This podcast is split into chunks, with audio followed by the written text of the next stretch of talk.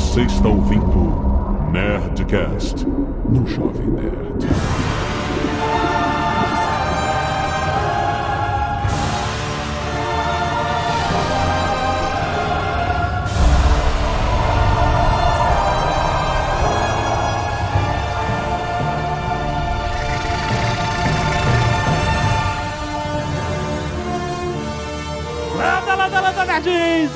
Alexandre Antônio do Jovem Nerd. Se você deseja fazer uma torta de maçã a partir do zero, você deve primeiro inventar o universo.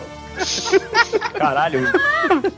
Aqui é Carlos Voltor e essa cidade está caminhando para um desastre de proporções bíblicas. Aqui é o Tucano e traz Northfine. Ih! O que, que é? O que, que tu inventou agora? Tu ficou treinando hoje? Aqui é o Rex e eu prometo um roleplay muito direto, cruzado, esquerdo, direito, gancho, cruzado, direto.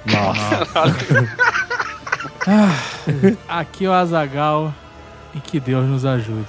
Olha! Aqui é o Leonel Caldela e agora eu sou o mestre. Quem é o mestre? Quem é o melhor dos melhores? Quem é o mais bonito?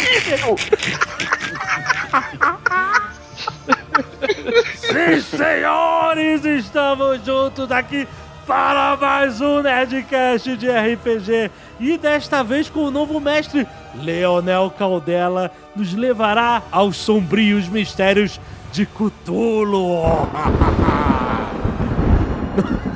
Desculpa, Nossa, eu tô muito bom nisso. agora sim tá todo mundo com medo. Agora tá todo mundo se Se é isso que eu vou esperar, já até acender a luz de novo.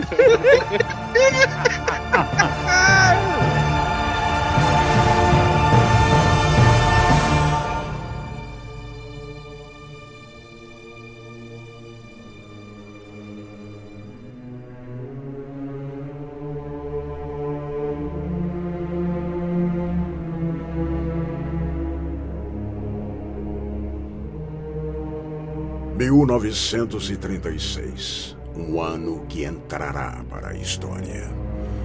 O mundo ainda vive os efeitos da terrível Grande Guerra. Nesses 18 longos anos, desde a vitória das forças aliadas contra o Kaiser, no maior conflito que a humanidade já viu, impérios caíram, fronteiras foram redesenhadas. Acordos internacionais reformularam a política. O século XX chegou com seus motores e sua fumaça, deixando para trás o velho e antiquado modo de vida. Este é o novo mundo da modernidade, com suas maravilhas e tragédias. Os cidadãos da Europa tentam reconstruir suas vidas. Os soldados que lutaram contra as forças alemãs nunca mais serão os mesmos depois dos horrores que viram nas trincheiras.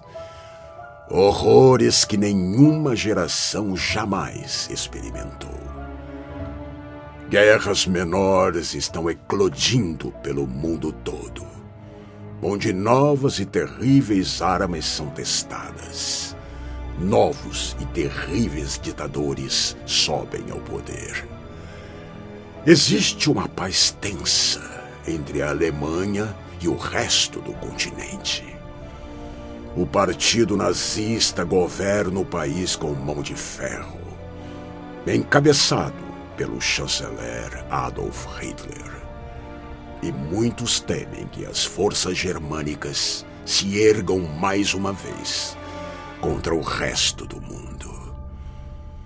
Na Inglaterra chora a recente morte do rei George V, mas confia que seu filho, Edward VIII, seja capaz de levar o espírito inglês adiante neste período de incerteza. Talvez mais uma geração tenha de entregar suas vidas nas trincheiras para combater a tirania. Enquanto isso, o mundo todo aguarda pelo verão, quando Berlim sediará os Jogos Olímpicos.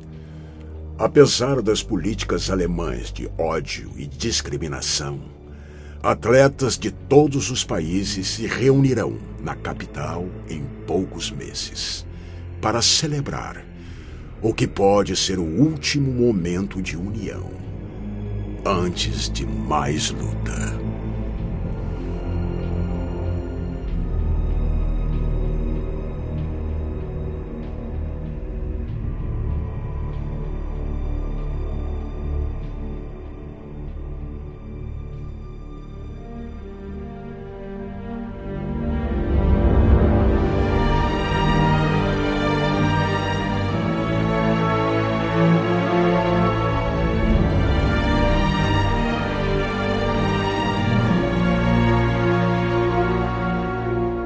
Vocês são algumas das pessoas que foram transformadas permanentemente pela Grande Guerra. Quer dizer, todos vocês, exceto o personagem do Azagal, que é o diferentão. Tinha que ser. Vocês têm diferentes nacionalidades, diferentes backgrounds, diferentes modos de vida, mas todos vocês foram convocados ou se alistaram voluntariamente para estar na Primeira Guerra. Nenhum de vocês sabia quais seriam os horrores que vocês veriam, até porque ninguém tinha ideia do que, que seria essa guerra. Por mais improvável que isso seja, vocês acabaram se conhecendo durante a guerra. Alguns nas trincheiras, outros em hospitais, outros campos de prisioneiros, mas vocês todos acabaram se conhecendo durante o conflito. E quando acabou a Primeira Guerra, vocês voltaram para as vidas normais e descobriram que ninguém mais que não tinha passado por essa experiência sabia realmente o que, que significava aquilo. Vocês não tinham mais como se conectar de uma forma profunda com pessoas que não passaram pelo que vocês passaram. Então, vocês acabaram formando uma espécie de confraria. Vocês se reúnem mais ou menos uma vez por ano, quando conseguem, na casa de um de vocês, para trocar experiências, relembrar das coisas que vocês viram, até para se ajudar mutuamente, porque vocês sabem que ninguém mais realmente entende aquilo que, pelo que vocês passaram. Alguns amigos de vocês ou conhecidos que já participaram desses encontros morreram ou deixaram de ir, ou simplesmente se desligaram de vocês pela vida mas o grupo de vocês ainda continua, pelo menos uma vez por ano, uma vez a cada dois anos, assim. Talvez vocês não gostem exatamente uns dos outros, talvez vocês nem confiem uns nos outros, mas isso não interessa, porque vocês sabem que as outras pessoas parecem crianças. Vocês veem um civil que nunca passou pelo que vocês passaram, que nunca teve numa trincheira que nunca viu um amigo perder uma perna com uma granada e vocês veem uma criança. Então, vocês, por mais que sejam diferentes, por mais que sejam pessoas que nunca se conheceriam em, outro, em outra circunstância, vocês acabaram formando esse grupo. E vocês estão em mais um desses encontros anuais, dessa vez na Inglaterra, na casa do personagem do Jovem Nerd.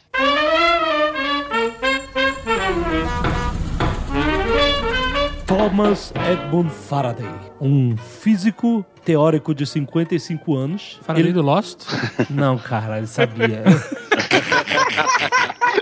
Isto é uma referência ao meu primo de quarto grau e meio, Michael Faraday. Um homem elegante, um gentleman britânico. Você tá falando com quem? Eu tô me descrevendo, é pra não é isso? É- Não sei. Ainda não? Tá um pouco esquisito. Hein? Ele tá construindo a persona dele. Então deixa, deixa o garoto. deixa o garoto se expressar. É a primeira vez como player, vamos deixar. Porra, gente. É, eu tô nervoso. Thomas Faraday é um gentleman britânico. Tem cabelos grisalhos. A sua barba desce pelas costeletas volumosas e fazem uma curva para o grande bigode, sem nenhuma barba no queixo. Uma coisa meio Dom Pedro. Sempre veste em sua cabeça um chapéu de coco, típico inglês. E detesta essa invenção nova, relógios de pulso. Acha extremamente deselegante. E usa em seu colete um velho relógio com uma corrente. No qual ele dá corda a cada 15 minutos, como um tique nervoso. Em sua confortável mansão, ele tem um companheiro apenas: o seu Beagle Billy.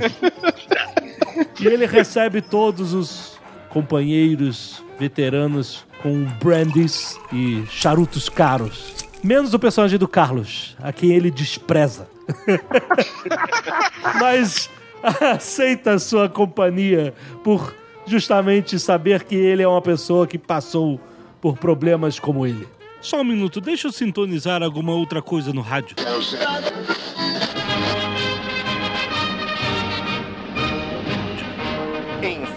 Publicitário. Atenção! Cientistas descobriram que daqui a 81 anos, no ano de 2017, 90% das profissões que existem atualmente estarão mortas.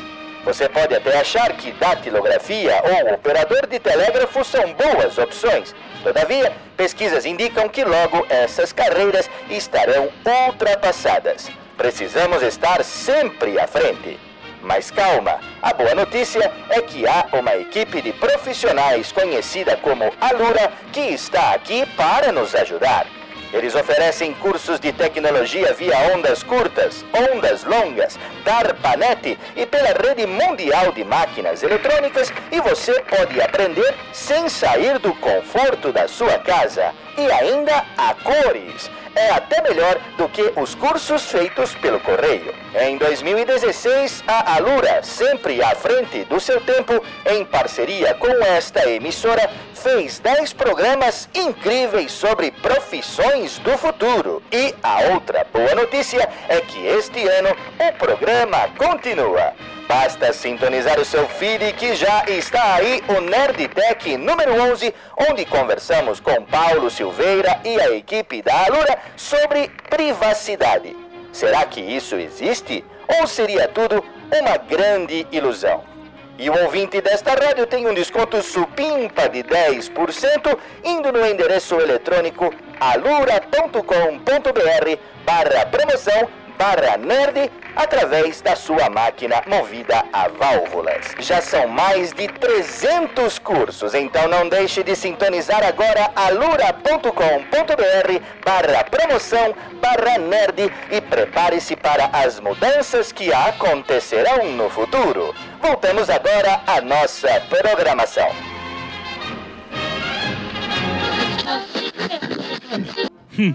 Interessante. Vocês todos chegaram ao longo do dia na casa do Thomas Faraday, menos o personagem do Azaghal. Olha só, lá vem ele. Que, que surpresinha, vai.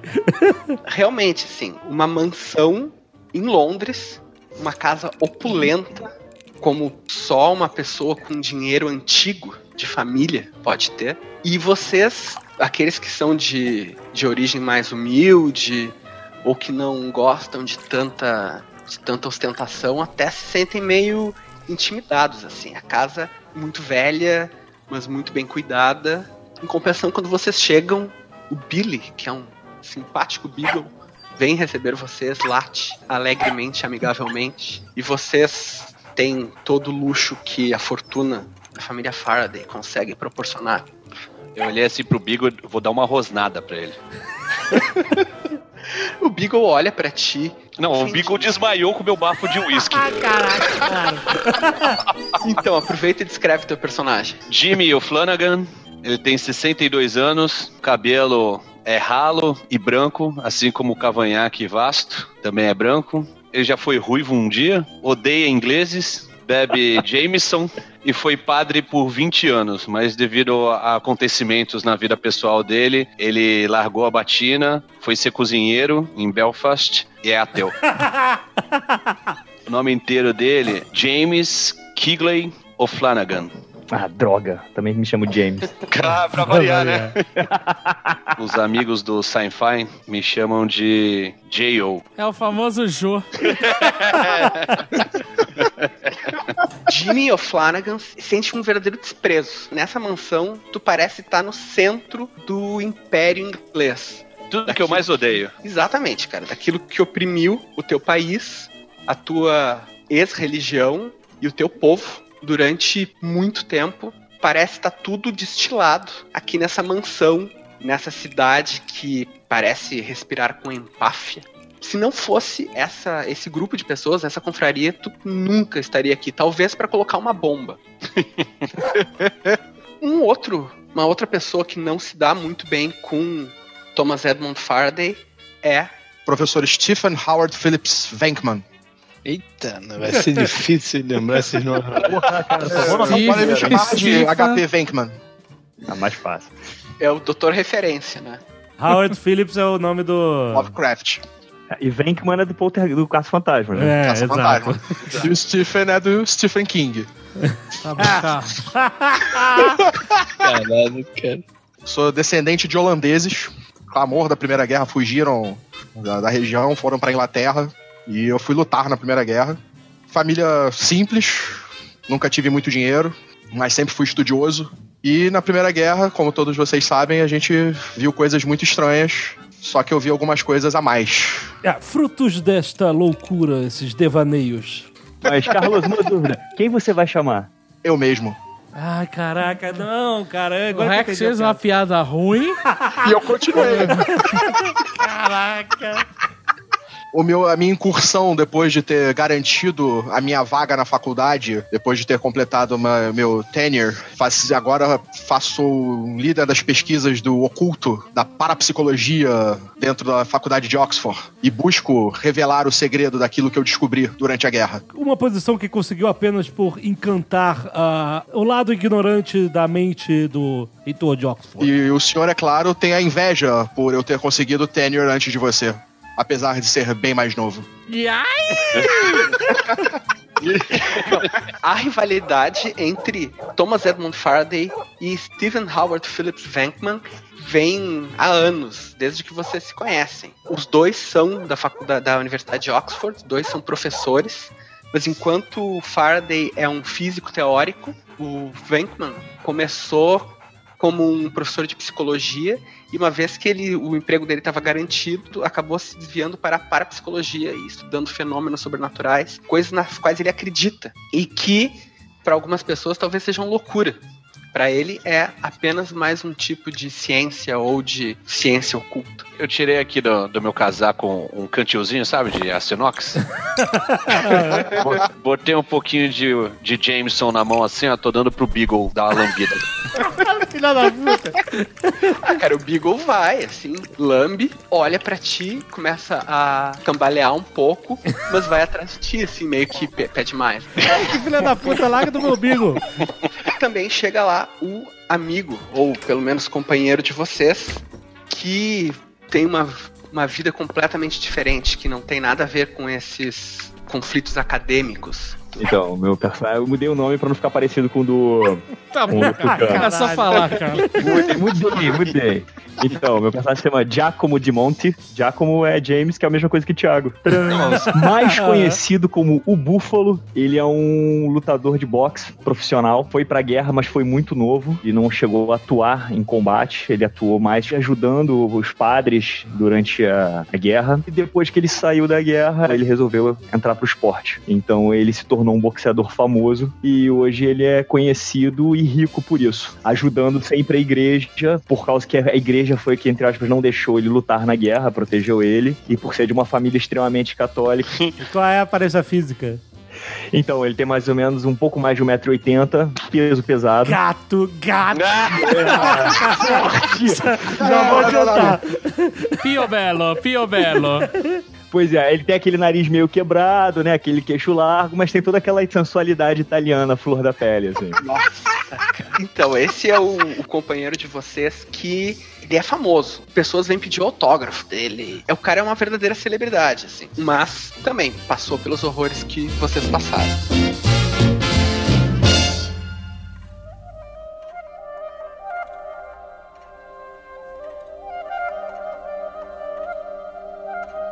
Por mais improvável que seja, vocês todos estão lá na mansão do Thomas Faraday. E Thomas Faraday, hoje é um dia auspicioso, mas não pro bem. Tu não tá recebendo os teus companheiros com alegria. E não é só porque entre eles tá um cara que tu odeia e um irlandês radical que quer te matar. Tu não tem alegria nesse dia porque tu recebeu uma carta. Hoje, muito cedo de manhã, tu foi acordado, tu com o teu roupão daquele de veludo elegante inglês, tomando teu chá com leite da manhã, quando tu recebeu uma carta em um lugar que tu nunca tinha ouvido falar, que é o manicômio Newcastle. Quando tu abriu a carta, viu que ela te dava informações surpreendentes. Falava de um parente teu distante, sei lá, primo em quarto, quinto grau, ou talvez um tio, bisavô, aqueles, aquelas relações de família que ninguém entende muito bem. Mas enfim, era um parente distante teu chamado William Faraday. Tu não ouvia mais falar do William Faraday há mais de 10 anos. Na verdade, há quase 15 anos. Ele sumiu da face da Terra.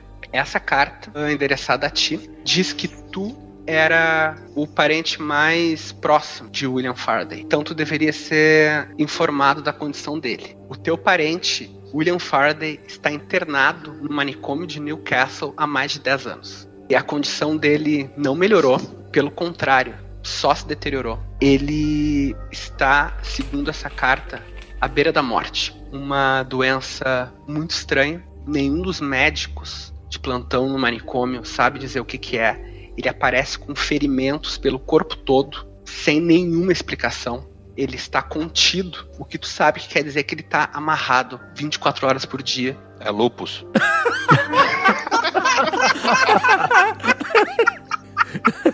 e ele aparece com ferimentos, coisa e tal. Mas o mais surpreendente não é isso. O mais surpreendente, ninguém sabe explicar o tipo de esquizofrenia ou de enfim, qualquer outra doença psiquiátrica da qual ele sofre. Ele vem há anos falando numa língua estrangeira que ninguém consegue decifrar. Ele fala com vozes que parecem que não vêm dele. Ele parece que não vive no mesmo mundo. Caso de Normal. possessão. Tá todo mundo sabendo disso? Ele tá falando isso pra todo mundo agora, né? Não sei, o Thomas tá falando pra todo mundo ou tu deixa isso como um segredo? Eu não, eu não vou dar argumento pra você falar de possessão na minha casa. Na minha casa, não. Olha o medo, olha o medo de um bom argumento.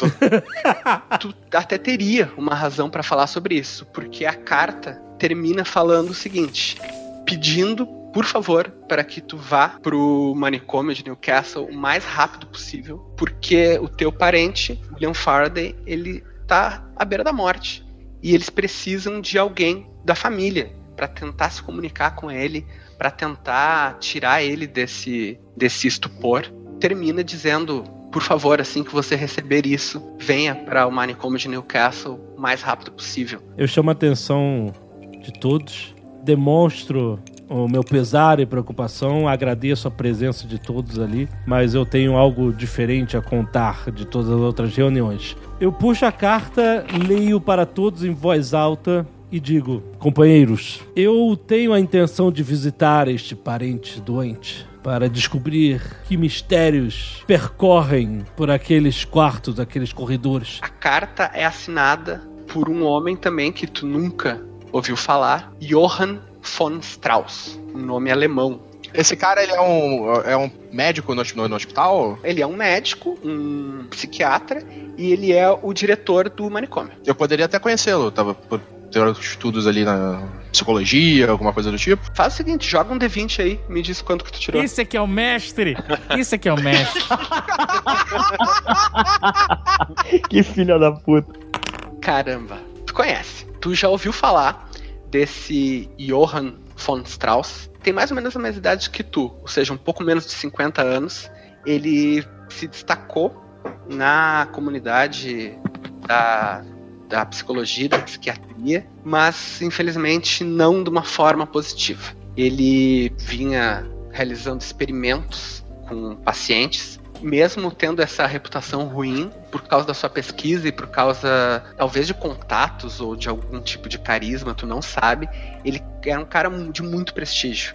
Só que por alguma razão ele decidiu sair do país dele, que é a Alemanha, vir para Inglaterra e ainda por cima se meter num hospital psiquiátrico do qual pouca gente ouviu falar. Uma coisa bem isolada e bem de pouco prestígio, assim. Dr. Venkman, pro- professor Venkman, jamais chamarei o de doutor. É, eu acredito que o senhor conheça este diretor e seria muito bom que tivesse a sua presença lá para facilitar as coisas. Sim, conheço, conheço. Ele é colega. Ele é também, assim como eu. Loucos? Doutores? Eu irei, irei acompanhá-lo, ajudá-lo. Eu não estou pedindo pra você fazer nada por mim. Escute bem. Eu estou oferecendo uma oportunidade. Senhor O'Flanagan, eu gostaria muito de ter a sua competência de ex-padre e ateu para ter ao meu lado uma pessoa de razão para poder entender e debater o que está acontecendo com o meu parente. Embora eu não goste de, é, de- dos ingleses e tenha um pé atrás, eu vocês estiveram presentes quando minha sobrinha foi assassinada anos atrás e eu sei como é perder um, um parente. Eu, eu irei com você, Faraday. Obrigado, muito obrigado. E aí eu viro pro Rex, Buffalo. Aí eu bato assim no ombro dele, olho pra cima porque ele é alto. Eu sou alto também, viu? Tá bom.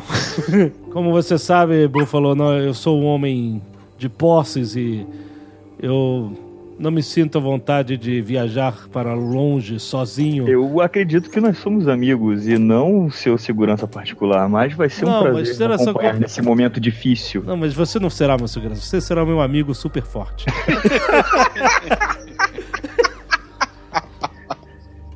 Professor Venkman, o fato do, do parente do Faraday falar em línguas estrangeiras e com vozes que não pertencem a ele, o fato dele estar machucado sem explicação, não te deixa nenhuma dúvida, assim. Tu estudou isso e, pra ti, isso é uma descrição clássica de possessão. É, é- é um clássico caso de possessão. Vocês. Provavelmente ele não está sendo tratado corretamente. É, isso nós veremos quando chegarmos lá. Com a ajuda de todos vocês, é, agradeço. Mas não é o caso de possessão. Búfalo, quando tu ouve a palavra possessão, vem na tua cabeça uma pessoa que pode ajudar vocês. Se é que essa loucura de uma possessão demoníaca é verdade. Mas tu, como um homem muito católico, tende a acreditar que sim. Bom, eu acredito, Thomas, se você tiver, se você aceitar isso, é, eu conheço alguém que talvez possa ajudar. Ele tem um profundo conhecimento sobre esses casos estranhos. Eu já tive muitas conversas com ele e eu acredito que ele possa ser de ajuda. É do seu interesse que eu traga esse amigo? Não. Bom, eu vou respeitar. Toma, filha da mãe. Nobre amigo. Caraca, tomou um gostinho, tá se vingando. Toma, não, não quero seu amigo. Irei respeitar a sua decisão. Não seria afastado.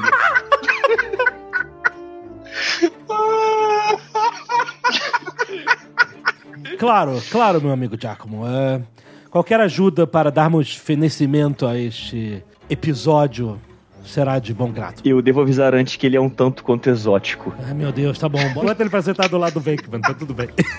Tá, me diz aí como é que você vai fazer. Eu- a minha ideia é fazer o seguinte, então, é, de no dia seguinte, eu- eu- você tem acesso... Como é que faz pra mandar mensagem, no caso, tele, é, Telegram? O cara tá Telegram? nervoso.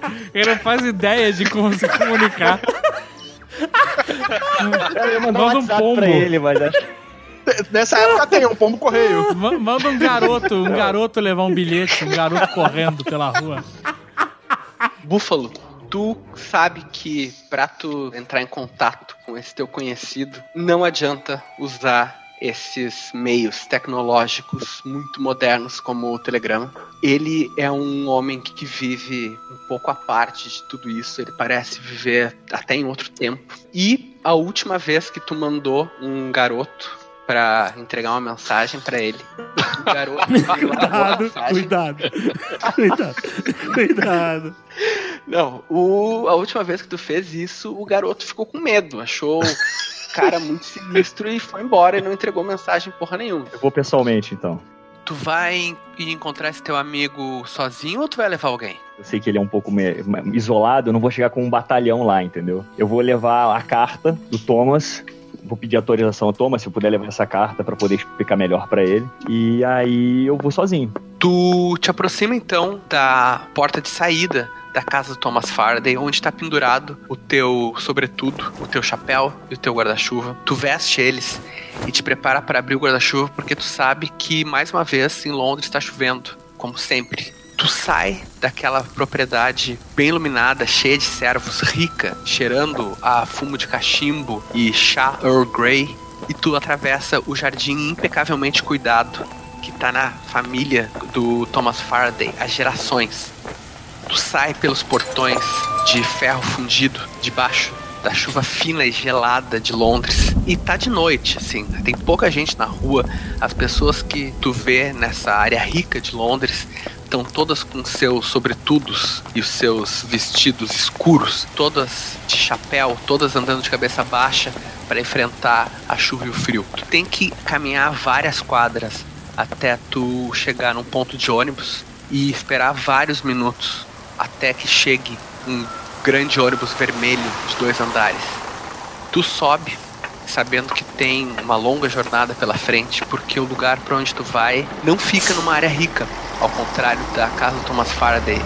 Fica num lugar mais pobre, mais abandonado, um lugar onde tu sabe que muitas pessoas vão procurar conforto espiritual. Tu praticamente atravessa Londres no segundo andar desse ônibus.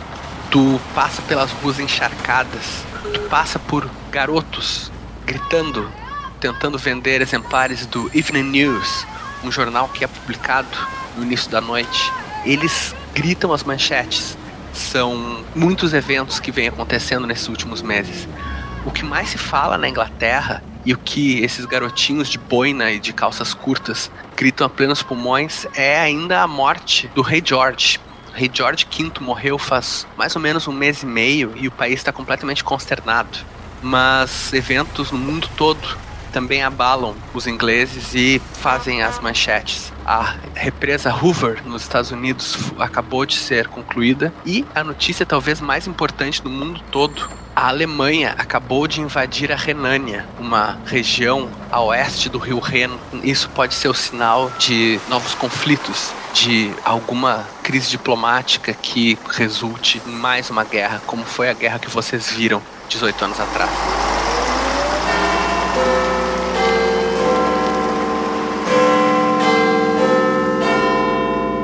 Passa pelo Big Bang e ouve ele batendo, é o início da noite e tu sabe que tu precisa chegar rápido aonde tu quer antes que o teu amigo já tenha se recolhido para os rituais noturnos dele. Quando tu sai do ônibus no final da linha, tu ainda precisa caminhar várias quadras debaixo de chuva, mas dessa vez numa região muito mais pobre, onde as pessoas recém agora estão voltando trabalho, cansadas. Tu para na frente de um terreno que à primeira vista quase parece um terreno baldio. O gramado que tem na frente, ele não é bem cuidado como era na casa do Thomas Faraday. Eras crescem nas paredes do prédio para onde tu vai, que é uma igreja. Uma das poucas igrejas católicas que existem em Londres nessa época. Uma construção pequena, quadrada e severa, de pedras cinza escuro que rebrilham com a chuva. Eu antes de entrar na igreja eu me benzo. Te benzendo, tu abre a porta da igreja. Tu empurra a porta pesada de madeira. Ela range. Tu é imediatamente recebido por um cheiro forte de incenso. Calor de dezenas de velas que estão queimando. A única luz brilhando dentro desse prédio é a luz das velas. É um ambiente de luz bruxuleante e escuridão. E o ranger da porta e a tua chegada atrai atenção do homem de preto, um homem que estava esbravejando atrás do altar, um homem de feições severas e sotaque carregado. Ele olha para ti e é como se ele olhasse para dentro da tua alma. Aquele que pratica o pecado procede do diabo, porque o diabo vive pecando desde o princípio. Para isto se manifestou o Filho de Deus, para destruir as obras do diabo. Enquanto ele fala nas obras do diabo, ele não tira os olhos de ti. E tu tem a impressão que é como se ele soubesse a mão que o diabo tem nas coisas que tu faz, na vida que tu leva, nas noites após as lutas, nos bares, nas camas das amantes. Se tua mão te faz tropeçar, corta, pois é melhor entrares maneta na vida do que tendo as duas mãos ires para o inferno. Se teu pé te faz tropeçar, corta-o. É melhor entrares na vida aleijado do que tendo os dois pés e seres lançado no inferno. E se um dos seus olhos te faz tropeçar, arranca-o. É melhor entrares no reino de Deus com um só dos teus olhos do que tendo os dois, e seres lançado no inferno para o fogo inextinguível, onde não lhes morre o verme, nem o fogo se apaga. E enquanto ele fala isso, cara, ele não tira os olhos de ti. E tu não pode deixar de pensar no que que este homem acha que tu deveria arrancar, que é a fonte de todos os teus pecados. Vão com Deus e capaz do Senhor esteja convosco. Toda a igreja responde amém. Não é um coro muito forte, porque afinal é só uma meia de pessoas, e tu ouve a voz do coroinha especialmente tremer. Um garoto de uns 16 anos, assim, ele parece muito devotado e olha pro padre com ao mesmo tempo admiração e um grande medo. Ele tá segurando o aspersório, aquele negócio que solta incenso, e o aspersório treme muito na mão dele enquanto ele diz amém para as palavras do padre enquanto todos os fiéis começam a sair da igreja e o coroinha começa a arrumar as coisas depois da missa, aquele homem de preto vem na tua direção. Dave, te descreve como é que é o Dom Azagal. Dom Javier Francisco Azagal. É o Pato Quevedo, é isso. É bem, é bem, é bem, é bem parecido com o Padre Quevedo, né? Careca, velho, com, com sotaque com eco. Ele prefere fazer o sotaque mais forte quando ele tem a opção de eco no lugar. Não usa batina o tempo todo, se veste normalmente com terno, né? Roupas escuras e aquela gola tradicional. Carrega sempre uma maleta com água benta, crucifixo, bíblia. E não é fácil de se lidar. Garoto, limpa tudo. Ele começa a limpar. Daqui a pouco ele passa perto do, do búfalo, olha para cima assim com olhos brilhantes e fala: Você é Giacomo de Monte? Sim, rapaz. Ele, ah, obrigado, senhor. Eu, eu sou seu fã. Ah, Eu- E não liga pra esse velho chato. Ele meio que dá uma risada assim, fala: Ah, Dom Azagal é uma inspiração para mim. Um dia eu espero ser um exorcista como ele. Eu espero que você nem chegue perto do que ele já viu. Ele continua limpando, falando algumas coisas do tipo: Ah, eu vi a sua luta ano passado, quando você conquistou o cinturão de campeão mundial. Tu vê que o garoto realmente é um entusiasta do boxe. Eu pego o meu chapéu e dou pra ele, assim, coloco você não tá na dele. casa da tua tia, você tá na casa de Deus. Cala a boca. Sim, senhor, sim, senhor, sim, senhor. Enfim, o garoto, Carol, que fala com um sotaque estranho, assim, parece polonês. Ah, não, ah, Voitila. não. Cara, Pô, tô olhando que começou a falar estranho, eu quase que dei um box no garoto agora. Possuído! Pá!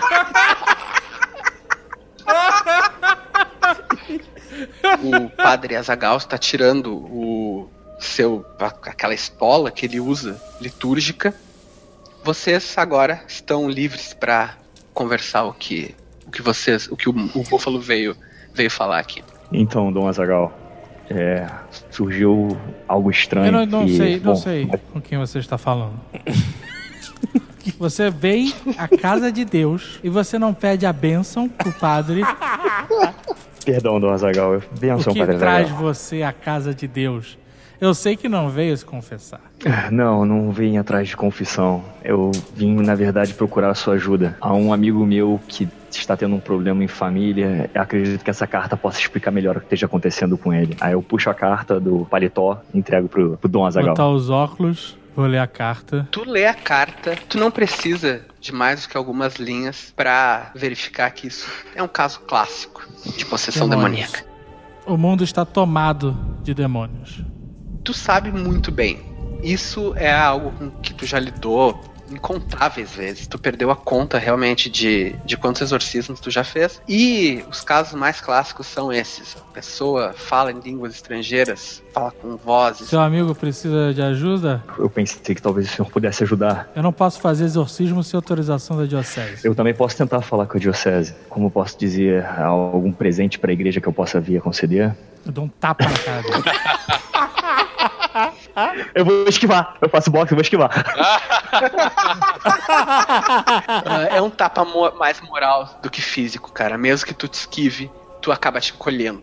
Porque a autoridade desse homem dentro da casa de Deus é superior. Posso ir visitar essa pobre alma e ver se não é um lunático, se ele realmente está sofrendo com os males da alma? E se assim for, a gente pede a autorização da diocese, do bispo expulsa mais um demônio. Mais um dia. Por favor, ele já está esperando o senhor. O quê? Agora? Peraí, não, calma. Não, ele já está esperando a sua visita, que eu quero dizer.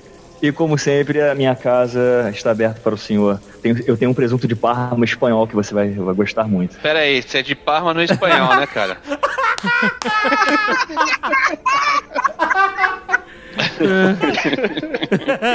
Passe aqui com seu amigo amanhã, depois da missa matutina, e aí eu vou com vocês. Perfeito.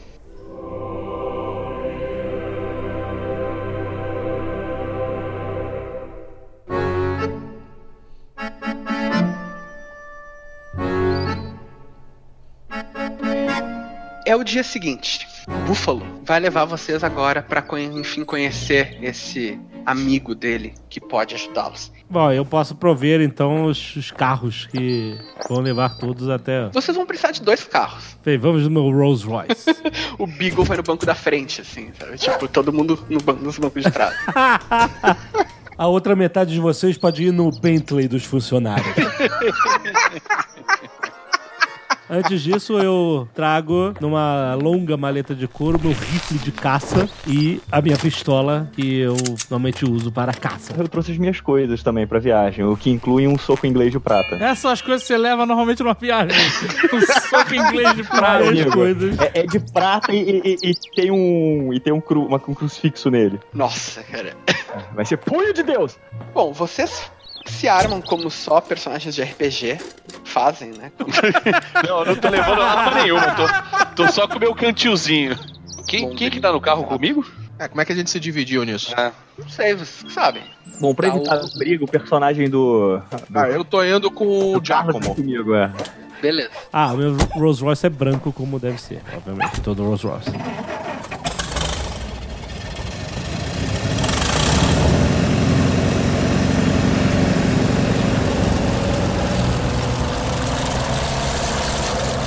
Vocês param com os dois carros na frente da igreja que eu descrevi antes.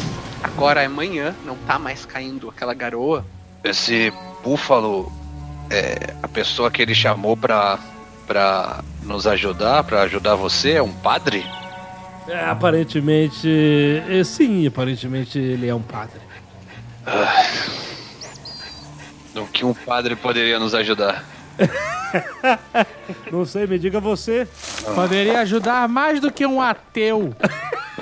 Tu, tu, tu- onde é que tu tá, rapaz?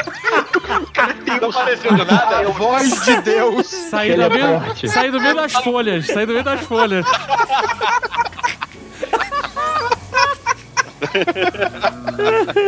Eu conheço muito bem o Jimmy O'Flanagan.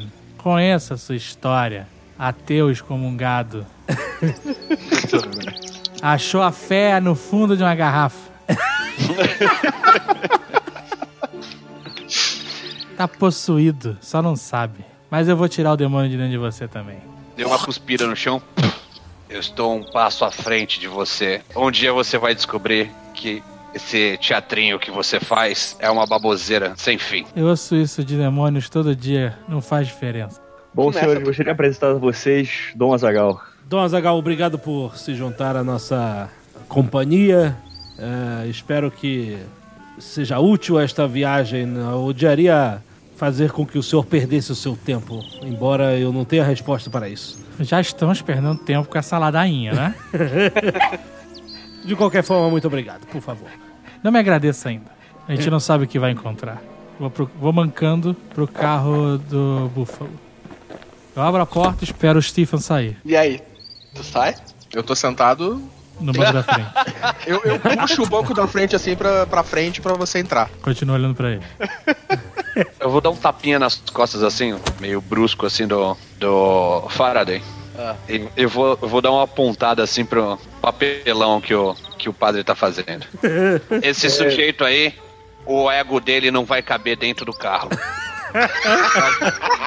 Nós vamos ficar favor. aqui eternamente esperando. Se você puder ir pro banco de trás, é, digamos que ele tem alguns tipos de manias. Só vamos tentar tornar essa viagem o mais prazerosa possível. Ok. Eu vou pro banco de trás. O padre Dona Zagal senta no banco da frente. Eu vou olhar pro Búfalo e falar assim: Eu fico impressionado com o tipo de gente que você anda. A bênção tu não pede mais, né? Bom dia? Também não. Que tipo de cristão você é? Eu não sou. Eu já não vou à igreja há muito tempo, Dom Azagal. É. Para, cara! Dodge! Dodge! joga o dado. Azagal joga um Intimidate e o Rex joga. Pode ser um teste de destreza. 17. Puta que pariu. Ah, total 15. Tu tomou um tapão do Dona Zagal. Embora os teus reflexos de boxeador fossem fazer tu facilmente desviar desse golpe, a presença dele é impressionante. Apesar dele ser pequeno e magro e velho. Eu dou uma risada e falo, eu já te falei, você seria um excelente boxeador. Você é um péssimo cristão. Cala a boca e dirige. Coloca minhas luvinhas de direção. Meu óculosinho. Caramba, cara, velho. De pilotar um teco-teco, assim. Bota sua boina de dirigir, né? A boina. Só falta passar um cachecol também, né? Não, porque o cachegol sempre vai embora com a janela aberta. Caramba. Já como falou que você realiza exorcismos, Faço. Acontece. é, encontrei com algumas coisas, posso dizer, nesse estilo de possessões. Coisas bem aterrorizantes na guerra. Piores até daquilo que vimos na guerra. Você viu pessoas tomadas pelo demônio na guerra? Demônios, criaturas do oculto, do sobrenatural, eles andam entre nós. Eles caminham aqui.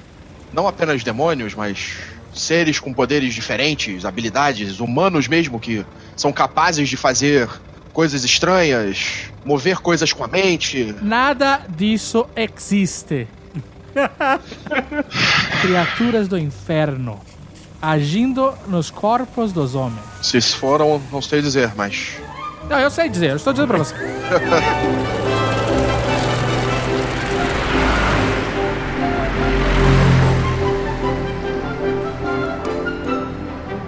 Vocês vão uma viagem de cerca de 12 horas. Nossa, mãe do céu. 12 horas na Inglaterra? Tu chega aonde? Tu chega na Escócia. lembra que a gente tá com um carro que, tipo, qual a velocidade de um carro desse? Não, tudo bem, é menor. É uma velocidade menor, mas não é só isso. Eu tenho que parar pra já a cada 30 minutos, senão eu sou padre velho. O porta-malas é praticamente comida, tá? 11 horas, pô, tem que comer de 3 em 3 horas, não? Não, dá, tem whey, não tem whey ainda. Caramba.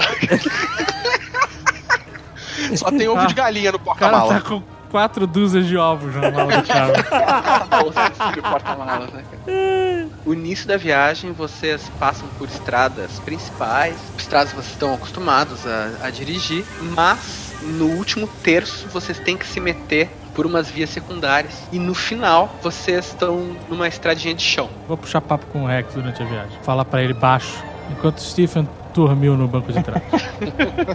Você. Você tem usado seu silício? O quê? O quê?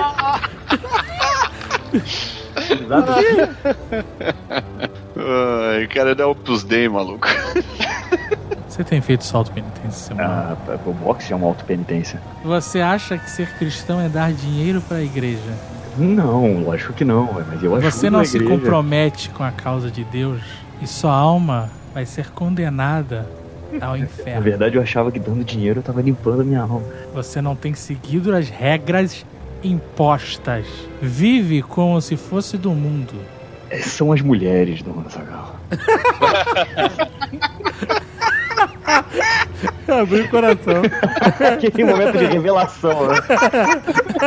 Eu, eu- eu controlo a bebida, você sabe que eu ajudo as crianças, é, a igreja, mas as mulheres têm um gancho de esquerda comigo que não adianta. A luxúria vai te levar para a perdição.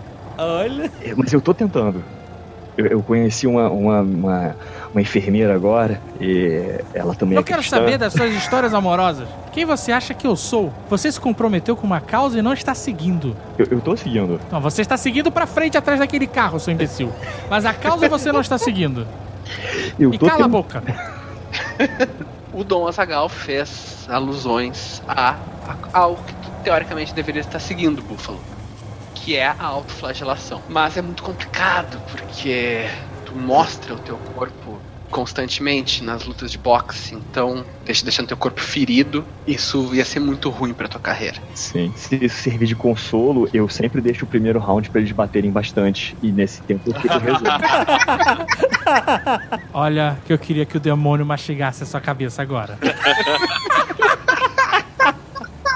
Então, vamos parar pra comer? Parar pra mijar.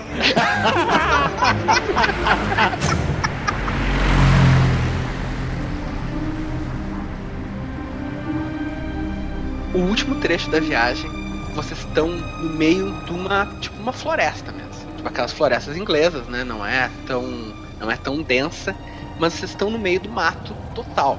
Não vem sinal de civilização por bastante tempo. Mas vocês passam por ruínas de construções que houve aqui há muito tempo, há muitos séculos. A única coisa que vocês conseguem realmente discernir é o que parece ter sido uma ruína romana. Quando vocês, enfim, chegam depois de uma viagem muito longa, vocês veem talvez o prédio mais estranho que vocês já viram na vida. Parece um, um amontoado de vários prédios muito diferentes colados. À frente dele é como se fosse uma igreja, uma igreja católica antiga, ah, de pedra cinza, assim, aquele, aquele visual pesado. Só que não é só isso, assim. Ele tem um lado que parece ser muito mais antigo, com pedaços de uma também de uma ruína romana integrados. Outras partes do prédio são modernas, assim, construídas talvez há 50 anos, 40 anos. No meio disso tudo tem gárgulas. Ele tem três andares construídos assim uns por cima dos outros. Já tá escuro porque é inverno. Então anoitece muito cedo. É noite bem fechada. O único, a única luz vem de algumas algumas janelas que estão acesas dentro do manicômio de Newcastle e dos próprios faróis dos carros de vocês. Quando vocês estacionam, vocês ouvem um trovão. Parece que uma chuva, uma tempestade está se aproximando. Do lado, assim, para a esquerda, a alguns metros, tem o que parece ser um pequeno galpão e vocês ouvem de lá de dentro muitos latidos, assim, latidos de talvez 10 cachorros grandes. Calma, Billy, calma, Billy. Vê que o Billy fica assim, tipo, com as orelhas meio pra cima, assim, tipo, meio ligado. O Billy tá onde no carro? Tá no banco da frente. É, eu e Billy no banco da frente. Cachorros do banco da frente e irlandeses do banco de trás. Então, qual é o melhor horário pra vir buscar o senhor, Palha? Hã? É. Aquele que não quer ficar, né? Qual o melhor horário pra poder vir buscar o senhor Dom, lá, Dom, Dom Azagal? Dom Lázaro? É um Dom Lázaro. Caraca! Talvez a hora que o demônio vier buscar sua alma, seu maldito. Covarde. Você vai comigo para aprender a ser um bom cristão. Você pediu a minha ajuda e vai estar comigo. Temos que cuidar desse seu jeito social. Ah, o jeito de seguir a palavra de Deus agora tem que ser cuidado. É isso que você está querendo me dizer? Não, eu estou querendo dizer o sentido de falar com as pessoas. Ah, você quer que eu fale doce com você? Você quer que eu fale o quê?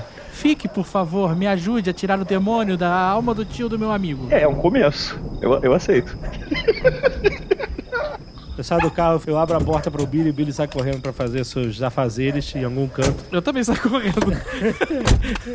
O Billy tá com o rabo entre as pernas, cara. Ah, o Billy tá intimidado, assim, cara. Parece que ele tá sentindo o- algo, algo estranho aqui nesse, nesse lugar. Eu tiro o relógio do bolso do meu colete e com o meu cacuete eu dou corda nele. Enquanto o vento assopra as folhas secas do chão. Na verdade, é uma coisa que te dá um pouco de tranquilidade. Tu fazer esse ritual quase. Porque mesmo com todo a certeza de que o mundo é, se é regido por leis científicas, isso aqui é um lugar um pouco ameaçador. Até porque tu tá longe de tudo. Eu Agora tiro tá meu explicado. caderno de anotações do bolso e faço um desenho, um sketchzinho assim do, do manicômio, faço algumas anotações. Agora tá explicado que a gente demorou 12 horas pra chegar aqui. Eu tinha que parar o carro de 15, 15 minutos pra dar quadra de relógio. Faz um teste de perception. Pode jogar luz de vela. Não dá pra ver. Nove. Dom Azagal, tu sente. Tu sente alguma coisa estranha aqui, com certeza.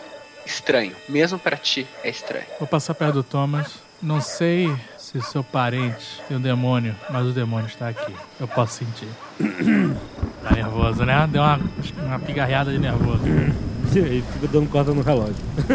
Esse lugar, ele é diferente demais, assim, das outras, dos outros lugares onde tu já teve, das igrejas onde tu, tu fez o exorcismo. Esse é um lugar que tem alguma energia ruim. Mas vocês batem na porta. Porta é que é aquela argola de, de metal. Sim, não tem nada moderno aqui. Não tem uma campainha, uma coisa. É literalmente uma argola de metal. Vocês batem aquilo ressoa. E a porta abre ao mesmo tempo que um relâmpago ilumina a noite e a chuva começa a cair forte. Do lado de dentro da porta, vocês veem um cara gigante. assim, Um cara com mais de dois metros de altura.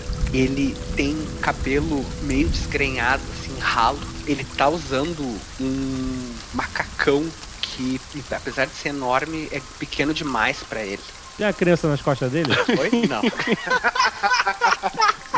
O cara é muito alto, muito forte, mas também meio gordo, assim. E ele tem um sorriso idiota no rosto, assim. Eu falo pra ele, segure a porta. Falar inglês, senão a piada não funciona. É, não funciona. É, é, é, boa noite, boa noite, meu senhor. É, Como vê, eu e minha companhia de. Vai conversar com estúpidos. Passei direto. Tá chovendo, né? A gente tá na chuva. Eu tô, tipo, aperta assim o sobretudo, abaixo o chapéu e. Com licença, vamos sair da chuva, por favor? O cara gigante, ele só ri pra vocês, dá uma risada meio, meio estúpida, fica olhando enquanto vocês passam e não parece fazer nada, assim, pra impedir a entrada de vocês. Porque vocês saem da chuva e entram no manicômio e imediatamente sentem um cheiro de lugar fechado há muito tempo.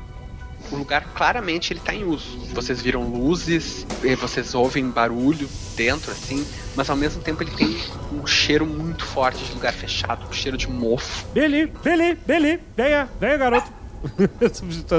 O. Billy entra correndo, assim, rapidamente, meio ganindo, assim, encolhido. Por que você trouxe o seu cachorro?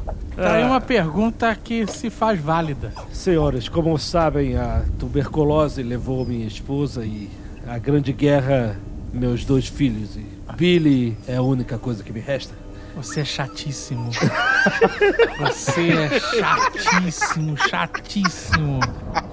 que vocês entram não parece a entrada de um hospital. Toda a frente do hospital parece ser uma igreja. Vocês passam pelo gigante, se veem dentro desse prédio. Vocês veem que tem um afresco na parede enorme retratando o anjo Gabriel. Só que assim, o afresco está completamente desgastado, corroído, pe- pedaços dele já caíram. E quem vem receber vocês, os passos dela ecoam na nave.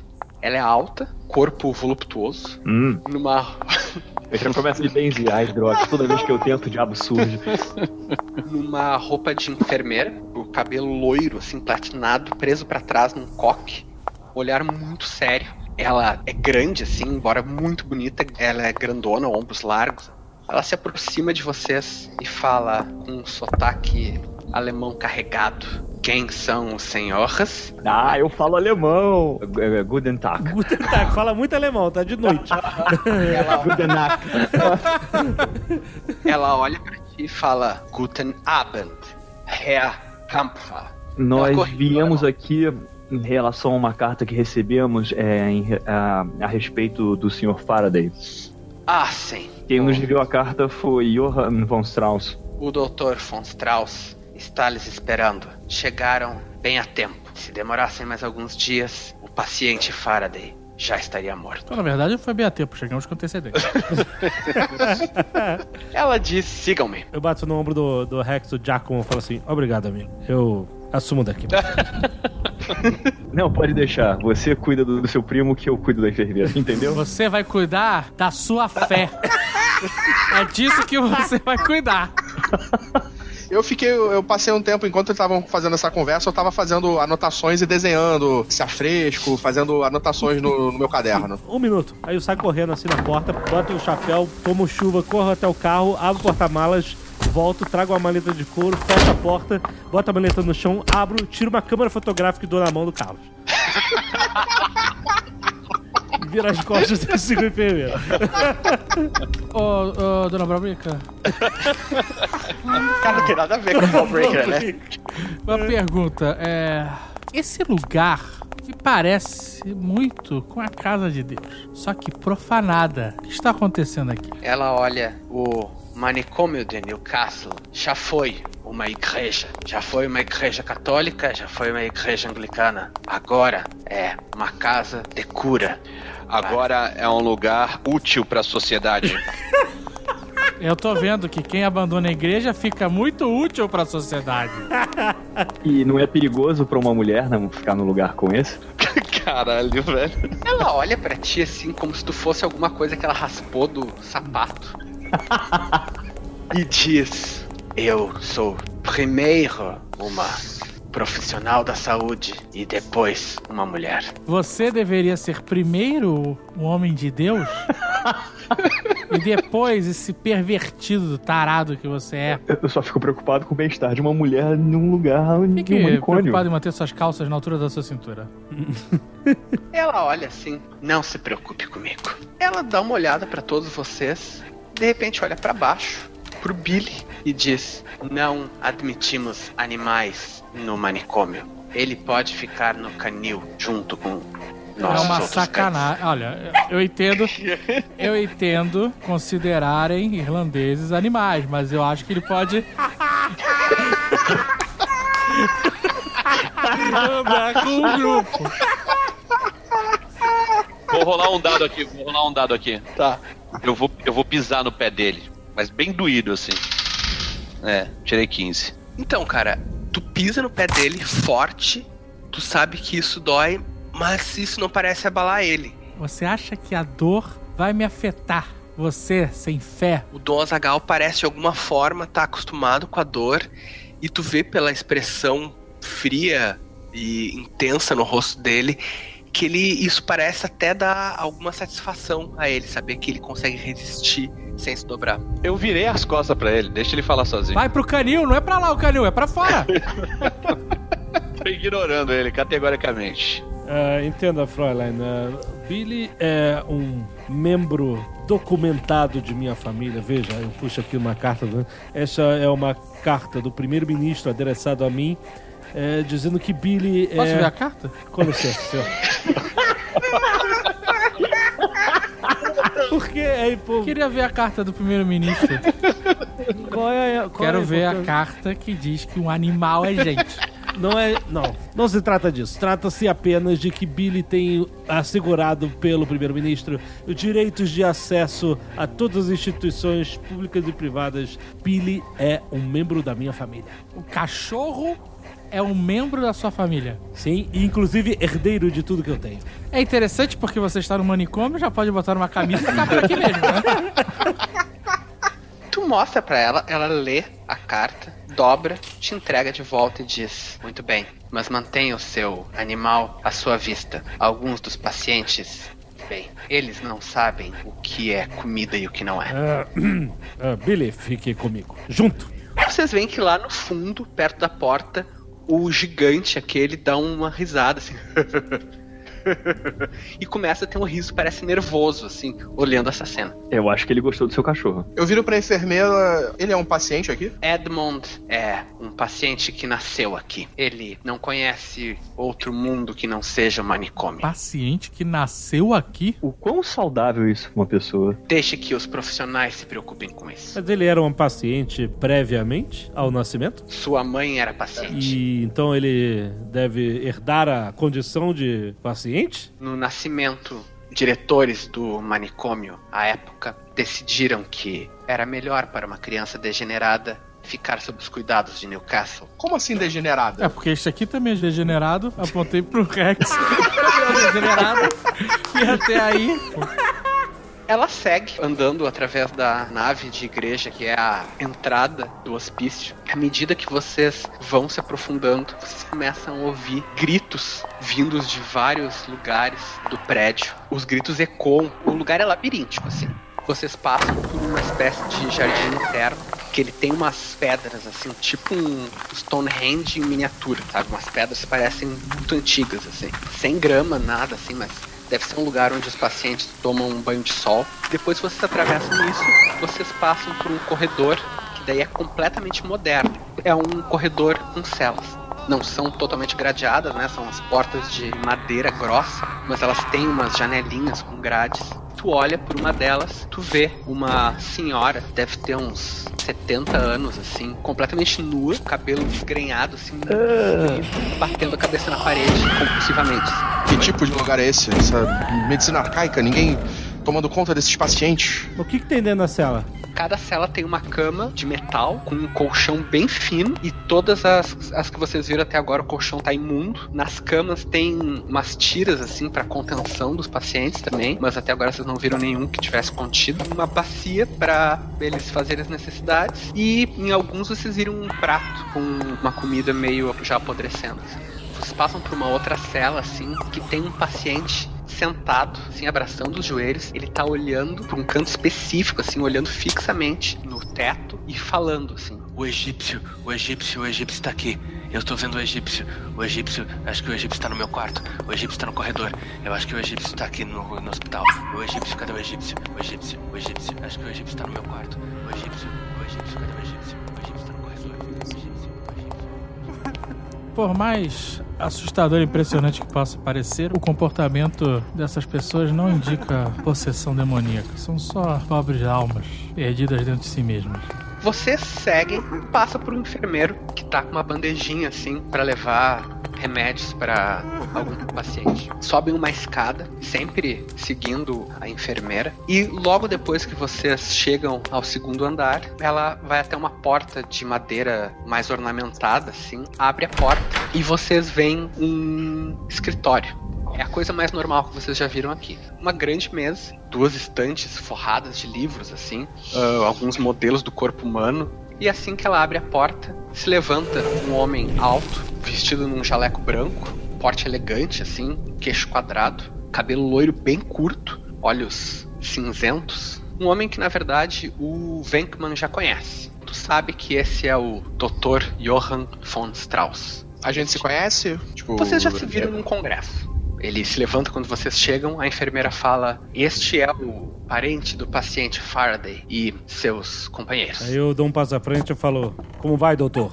Estendo a minha mão para cumprimentá-lo. Eu recebi sua carta com bastante preocupação e trouxe alguns colegas de diversas áreas a fim de que nós pudéssemos compreender melhor o que está acontecendo. Inclusive, eu tenho aqui um conhecido seu, parece. Ele cumprimenta vocês dois. Muito bem-vindo, Sr. Faraday. Ele tem um sotaque alemão também, mas não tão carregado quanto o da mulher. Olha para ti, Venkman, e diz: Muito bem-vindo, Dr. Venkman. Nos encontramos em um congresso. Sei um pouco do seu trabalho aqui, mas vejo que o, o ambiente está meio abandonado. Aqui no manicômio de Newcastle, nós fazemos o Esse é possível. o nome que você dá? Manicômio?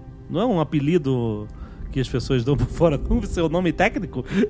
Eu não vejo necessidade de mascarar a verdade com meias palavras. É, alguns, alguns podem chamar o Thomas de almofadinha, outros de babaca, mas no final. no final é tudo a mesma coisa. Vocês podem achar nossas condições ruins, mas. Ô, doutor, doutor Rancho Crute, é. Eu tava esperando pra ver quem ia ser o primeiro. Vocês já profanaram a igreja, transformando numa casa de loucos. É, vamos ver o parente. Só quero ver se ele tá possuído pelo demônio ou não. Tu vê que ele olha, ah, apesar dele ser um, um médico psiquiatra, um homem de ciência, ele não tem a resposta obtusa que tu já viu muitos homens de ciência. Ele olha pra ti e fala: Sim, é fortuito que vocês venham até aqui. Qualquer ajuda para melhorar a condição de William Faraday será bem-vinda. Seja através da religião, ou seja através da medicina, nós precisamos dar algum alento a esta pobre alma. Diga-me, doutor, é, como se deu a, a internação de meu primo nesta casa? Foi um caso muito peculiar. Ele veio até aqui por vontade própria. Ele não demonstrava nenhuma patologia, uma mente completamente normal, mas ele dizia que precisaria ficar internado aqui. E quando isso aconteceu? 1922. Mas ele estava fugindo de alguém? Ele chegou a alegar alguma coisa? William Faraday não nos informou de nada disso, apenas disse que precisava ficar aqui porque sabia que sua condição iria piorar. Não queria ser um perigo para si mesmo e para outras pessoas. Mas Ele- que condição? Quando chegou aqui, nenhuma. Nós pensamos em recusá-lo, mas era temerário não oferecer nenhum tipo de ajuda. Faraday ficou os primeiros meses em Newcastle como um mero hóspede. Não foi medicado, não foi contido, estava aqui como se estivesse em um hotel. Mas então começou a ter alucinações, começou a aparentemente ferir a si mesmo, demonstrava machucados, cortes e contusões pelo corpo todo. Ele começou a falar numa língua que ninguém aqui conseguia entender. Então ele ficou louco aqui. Por alguma razão, Billy, Billy, Billy, saia da perna do Azagal. Billy. Desculpa, desculpa, doutor. Pode, pode continuar. o médico olha pra ti e fala: Nós recomendamos a castração de animais com tais Não, problemas. não há necessidade. Ouviu, Búfalo? Quando ele começou a aparecer com os ferimentos, vocês colocaram ele sobre vigilância? Sim. E foi então que o mistério de William Faraday começou. O mistério de William Faraday. Partiu. No episódio de hoje. Dr. von Strauss olha pra enfermeira e diz: Abigail, por favor, levem-nos até o quarto de William Faraday. É melhor que mostremos para os cavalheiros o que acontece com o paciente. Vocês seguem por aquele corredor, se embrenham de novo nos labirintos do manicômio. Vocês passam por uma janela. Pode todo mundo fazer um teste de spot. Spot eu tenho mais, 15 mais 3. 12, Dá 19. 20, Eu tirei tinha 14. 27 total. 14. 30, meu. Todo mundo viu. Todos ao mesmo tempo olham. Vocês veem um clarão de relâmpago sob a chuva torrencial. Os carros de vocês ali na frente. E o gigante aquele meio que mexendo no capô dos carros, de um dos carros. Com licença, senhora. O Odor tá mexendo no meu carro ali. Von Strauss fala: Abigail, discipline Ele está fazendo das suas de novo. É, calma, assim, disciplina, tipo, com aspas, né? Vamos, não precisa ser violento, né? Elga disse que ele é um paciente. Abigail. Aqui desde- cara. Elga foi o nome que vocês deram pra ela. Abigail é o nome. Nome estereótipo foda. Eu vou chamar ela de Balbreaker, desculpa. É, a Abigail disse que é, esse homem é um paciente desde criança. Por que ele anda solto? Esta é a casa de Edmund. Ele é dócil. Você não acha que seria crueldade prender um homem dentro de sua própria casa? Eu acho crueldade criar uma criança aqui dentro, mas. Carlos, você quer fazer a porra da side quest? Deixa pra lá essa porra. Bom, vocês seguem o Johann von Strauss até um outro corredor forrado de azulejos, sujo. Só que todas as celas desse corredor estão vazias. As portas estão abertas e não tem ninguém. Na última cela do corredor, quando vocês estão chegando perto, vocês ouvem um urro. Não parece humano. Parece, sei lá, mistura de um urso com uma pedra rolando. Nossa. Oh, caraca. Não é que a- o chão trema nem nada, mas aquilo ecoa pelo corredor vazio. Uma pedra rolando seria Rolling Stones, não? Nossa, mãe. Começa a tocar Satisfaction. Sympathy for the Devil. Johan vira pra vocês e fala: Estejam preparados. Paciente é bastante diferente de tudo que eu mesmo Antes já da, vi. antes da gente chegar lá, eu ainda falo, irônico, um Faraday preso numa gaiola. Ah, Essa foi boa. Essa foi boa. Foi bom. Essa foi boa, sim. Ele puxa um molho de chave, daqui tipo carcereiro medieval, assim. Eu pego meu relógio e dou corda. Você sabe que só, só precisa dar corda uma vez por dia nesse relógio. Mas é um tique meu. Na verdade, o relógio já quebrou há muito tempo. Ele vai olhar pro relógio e o relógio tá girando ao contrário. Johann von Strauss enfia a chave na porta, gira, abre e vocês veem. O quarto é maior do que o dos outros pacientes e muito, mas muito mais sujo. Os azulejos brancos, eles não só estão amarelos, mas os rejuntes são completamente pretos e parecem estar escorrendo lentamente. Porra, eu tava animado ele. que escroto. O cheiro é nauseante. O cheiro de fezes misturado com mofo, misturado com um cheiro azedo e acre, coisa que vocês não conseguem conseguem nem, nem descrever. No centro do aposento tem uma cama que nem eu descrevi antes de metal com um colchão fino imundo, todo puído. Só que vocês veem que partes da cama de metal estão retorcidas, como se alguém tivesse feito muita força. Tem um homem em cima dessa cama. Ele tá contido, mas ele não tá contido por aquelas tiras de pano que conseguem conter a pessoa mais forte no seu surto de loucura. Ele tá contido por correntes que estão presas à cama, que por sua vez está presa a correntes no, no chão. Esse homem, ele tá se debatendo loucamente. Ele tá nu, tá se debatendo muito. Ele consegue forçar as correntes. A cama pula, ele grita mais uma vez. É um que parece um animal. Não dá pra ver as íris dos olhos dele, tá é completamente branco. O olho tá completamente virado. Meu Deus, homem, cede esse homem. Ele está sedado. Ele é muito pior. Meu Deus. Fodeu. Boa definição evangélica dele. Hotel. A única outra coisa que tem nesse quarto é um crucifixo de madeira na parede, assim, sobre a cama.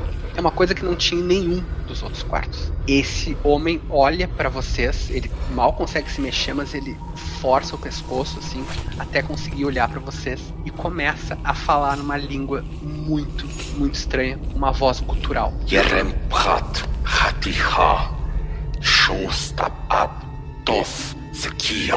Quem tiver algum conhecimento de línguas, de idiomas, assim, pode rolar. É, Eu tirei 14, 10 ranks mais a inteligência. 28. Bem, tá bom, Carlos tirou 28. É o suficiente. Isso, é.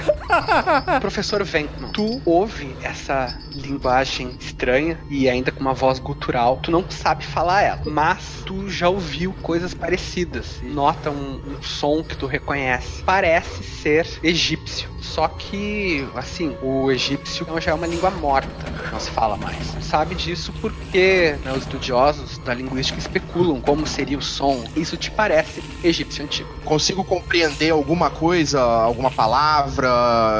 Tu não fala esse egípcio. Mesmo sem compreender o idioma, alguma palavra me parece familiar? Algumas. Existe alguma palavra que me faça sentido? Sim, tu entende no meio dessa linguagem que realmente tu não, não faz ideia do que ele tá dizendo, tu entende uma palavra. Essa palavra é um nome próprio. Thoth, o deus mensageiro egípcio. Por isso tu entende, porque ele é um nome próprio, né? Fora isso, tu não faz ideia do que ele disse. Ele está falando numa língua antiga, egípcia, já morta. A única coisa que consigo distinguir é o nome Thoth, é o deus mensageiro A egípcio. gente tá falando a língua do demônio. Eu acho que quem não tem fé em Deus, Jesus Cristo e no Espírito Santo tem que sair daqui agora. No que o Dom Azagal fala isso, Aquele homem, William Faraday, fala com uma voz estranha que não cabe naquele corpo. ele dá uma gargalhada e fala: Vieram até aqui em busca de William Faraday. William Faraday não está mais aqui. Talvez vocês achem no, no fundo de uma garrafa de Jameson, talvez no cemitério onde os filhos de alguém que não conseguiu protegê-los estão enterrados, talvez nos livros inúteis de um professor que procura sombras onde não existem. Talvez você ache William Faraday no meio das pernas de uma prostituta postulenta. Esse foi pra mim.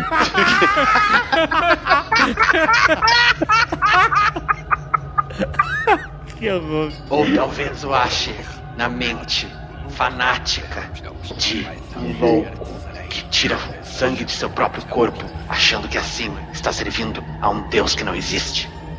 E ele ri de novo. em seguida, dá um outro urro e recomeça a falar naquela língua que vocês não compreendem. Ofensas de demônios não, não me impressionam há alguns anos.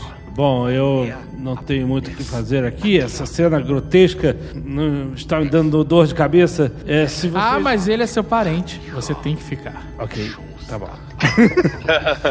O Dr. Von Strauss fala pra ti, Faraday. Talvez a palavra de um, de um familiar consiga trazê-lo de volta, pelo menos por algum instante. Ou o que quer que possam tentar aqui. Como eu falei, a religião, qualquer coisa. O que nós tentamos dar é um pouco de alento para esse homem. Eu me aproximo da cama com um lenço no rosto, tapando o nariz, esse fedor e tal. Levanta a mão meio tímida assim, meio sem saber o que fazer. Volta, vai pra frente, volta pra trás com a mão tal. Eu falo, William, William, homem, acorde, homem. É Thomas, Thomas está aqui. Quando tu chega perto, tu vê que ele tá bem machucado, só que são umas contusões antigas já, mas o lábio dele tá, tá ferido, um olho tá meio fechado assim, ele tem um pouco de sangue seco no rosto. Quando tu chega mais perto com a mão, ele fica um pouco mais calmo, olha pra ti, diz: Thomas? Thomas, é você? Sim, William, sou eu. Eu estou aqui, acalme-se. Búfalo, puxa ele! Iniciativa. Búfalo, Thomas e eu rolamos iniciativa. Ih, 10. Rex? Tô com 12 total. Vocês veem que o paciente, o William Faraday, ele dá um solavanco na cama, apesar de ele estar restrito, ele faz a cama pular e ele tenta morder a mão do Thomas Faraday. Eu vou puxar o Thomas. Tu puxa ele, tu escapa, Thomas, e ele, Tá louco, homem? Não vê que não é mais teu primo aí? ele erra a mordida e dá uma gargalhada assim. Ah, tolo, William Faraday não está mais aqui. Quem é você, criatura? Qual o seu nome? Ele olha assim, meu nome é Nyarlathotep. Vou jogar aqui um ocultismo, pode ser? Aham. Também. Também vou jogar. Vou jogar aqui. 31. O meu foi 33. Cara, Eu nem fiz. O meu Tá, foi 19. seguinte. Eu nem rolo isso. Quem tirou mais de 30 é um negócio, era um negócio bem difícil. Quem tirou mais de 30, ou seja, Venkman e o Tom Azagal, vocês sabem de uma coisa: não é o nome de nenhum demônio catalogado pela igreja. No caso do Venkman, também nunca ouviu falar disso em outros compêndios de outras religiões, coisa e tal. Parece que isso não é uma entidade conhecida por outras mitologias. Tá, eu anoto esse nome. O que você quer? Ele olha assim, eu já tenho que eu quero. Agora, vocês podem me servir também. Ele dá uma risada assim, de desdém. Fala, vocês também podem ser meus servos. William Faraday não está mais aqui, mas ainda há muitos, muitos corpos que podem ser usados. Ainda há muitas mentes saborosas. Eu não vou esperar a autorização de bispo de diocese. Eu vou começar a trabalhar agora.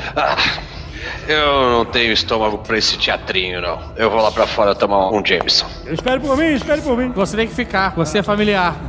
É importante que realmente quem não tem fé se retire agora. Eu vou- é, como é que eu, eu tenho que ficar ou tenho que sair? Você é familiar, seria importante que você ficasse. Mas a sua falta de fé pode ser um comprometedor. Então, Então saia. Thomas, você está entendendo o que está acontecendo aqui? eu estou vendo um homem muito doente que está sendo maltratado neste lugar. Eu quero tirá-lo. Cala a boca, idiota! Pá! Tapa na cara. Falou, galera, Caralho, o que, que foi isso? Que isso? Caralho! Que assustador, cara. que houve? Eu Não sei, o barulho. Eu viro. Dom Azagal, você conhece esse demônio? Conhece esse O que eu nome? quero saber de você agora é o seguinte: a sua, onde está a sua fé? Tu- Ela está em Deus? Ela está no Espírito Santo ou ela está nas entidades mitológicas? Eu tenho a minha fé em Deus. Então cale-se e me obedeça. Você não faz ideia do que você está se metendo. Búfalo, Sim, Dom Azagal. você vai exercitar sua fé ou você vai se acovardar? Eu ficarei do seu lado, Dom Azagal. Dr. Hans Cruz.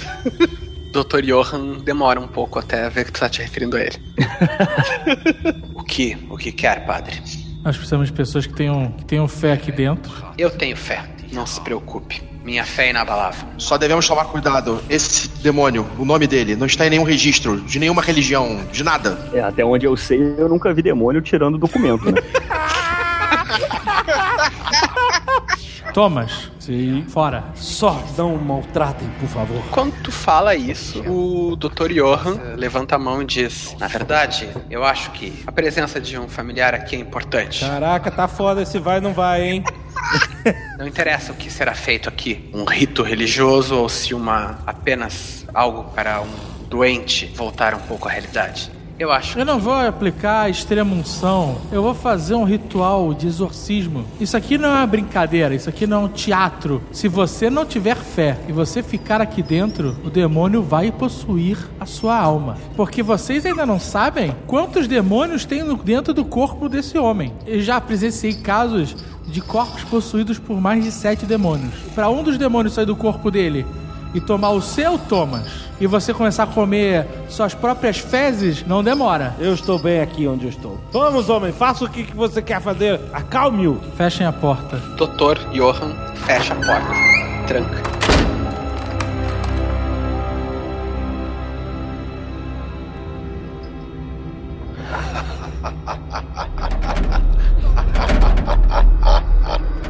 Dom Azagal, o que, que tu faz?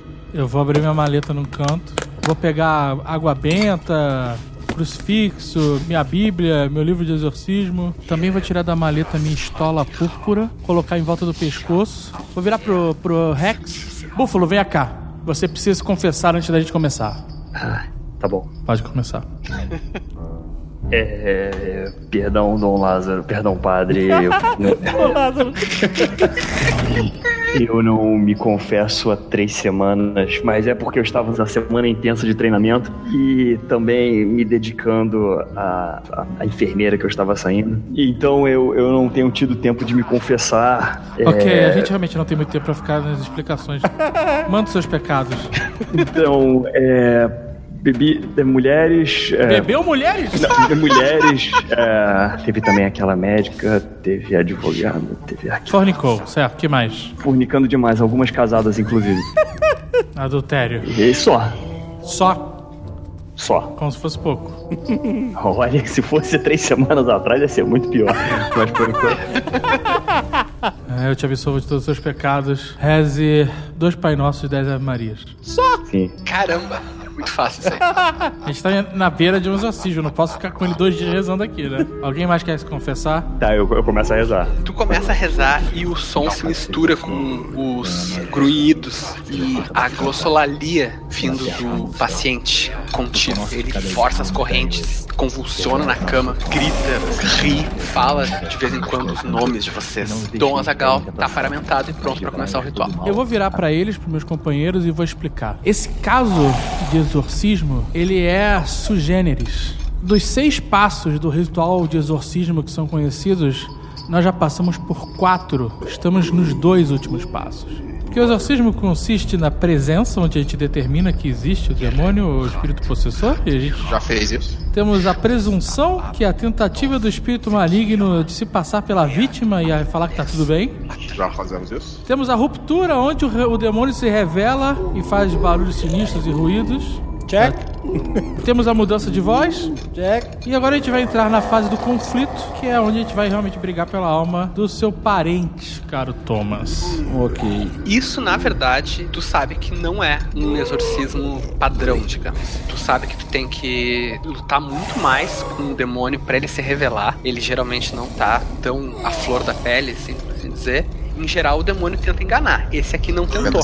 Parece que tá zombando de vocês. Sim, por isso eu digo, isso é perigoso. Dom Azagal, pra começar, faz um teste de Knowledge Religion. Como dizem por aí, perdoa o meu latim, que não é dos melhores, mas se rides, a igreja condena. Exorcizamutes homines imundis spiritus, homines satanica potestas, homines incursio, infernalis adversari, homines legio, homines congregatio, et secta diabólica, ergo dracto maledite. Vade, Satana. Acontece algo que tu acha previsível. O demônio começa a convulsionar, a se jogar de um lado pro outro. Parece bastante, na verdade, com o outro exorcismo que tu fez pouco tempo atrás. Parece com todos. Parece com todos, é o, isso é o padrão. Eu te exorcizo, velho inimigo do homem. Retira-te desta imagem de Deus. Isto te ordeno. Nosso Senhor Jesus Cristo, pela sua humildade, venceu tua soberba. Pela sua generosidade, abateu tua inveja. Pela sua mansidão, derrubou teu furor. Emudece, pai da mentira, e não impeças este servo de Deus de bendizer e louvar o Senhor. Eu te O Dr. Johan, ele toca assim de leve no braço do Thomas Faraday e fala: Tente, tente falar com seu parente, não chegue muito perto. Ele pode ser perigoso, mas tente falar com seu parente, tente descobrir alguma coisa. William! Você está aí, William? Tu vê que tu não sabe se pela tua presença ou se pelo ritual que o padre tá fazendo que convence teu parente de alguma forma, mas tu vê um relance de um olhar são por uns 5 segundos os olhos do William Faraday eles voltam a estar normais em vez de estar completamente virados. Tu vê as íris dele de novo.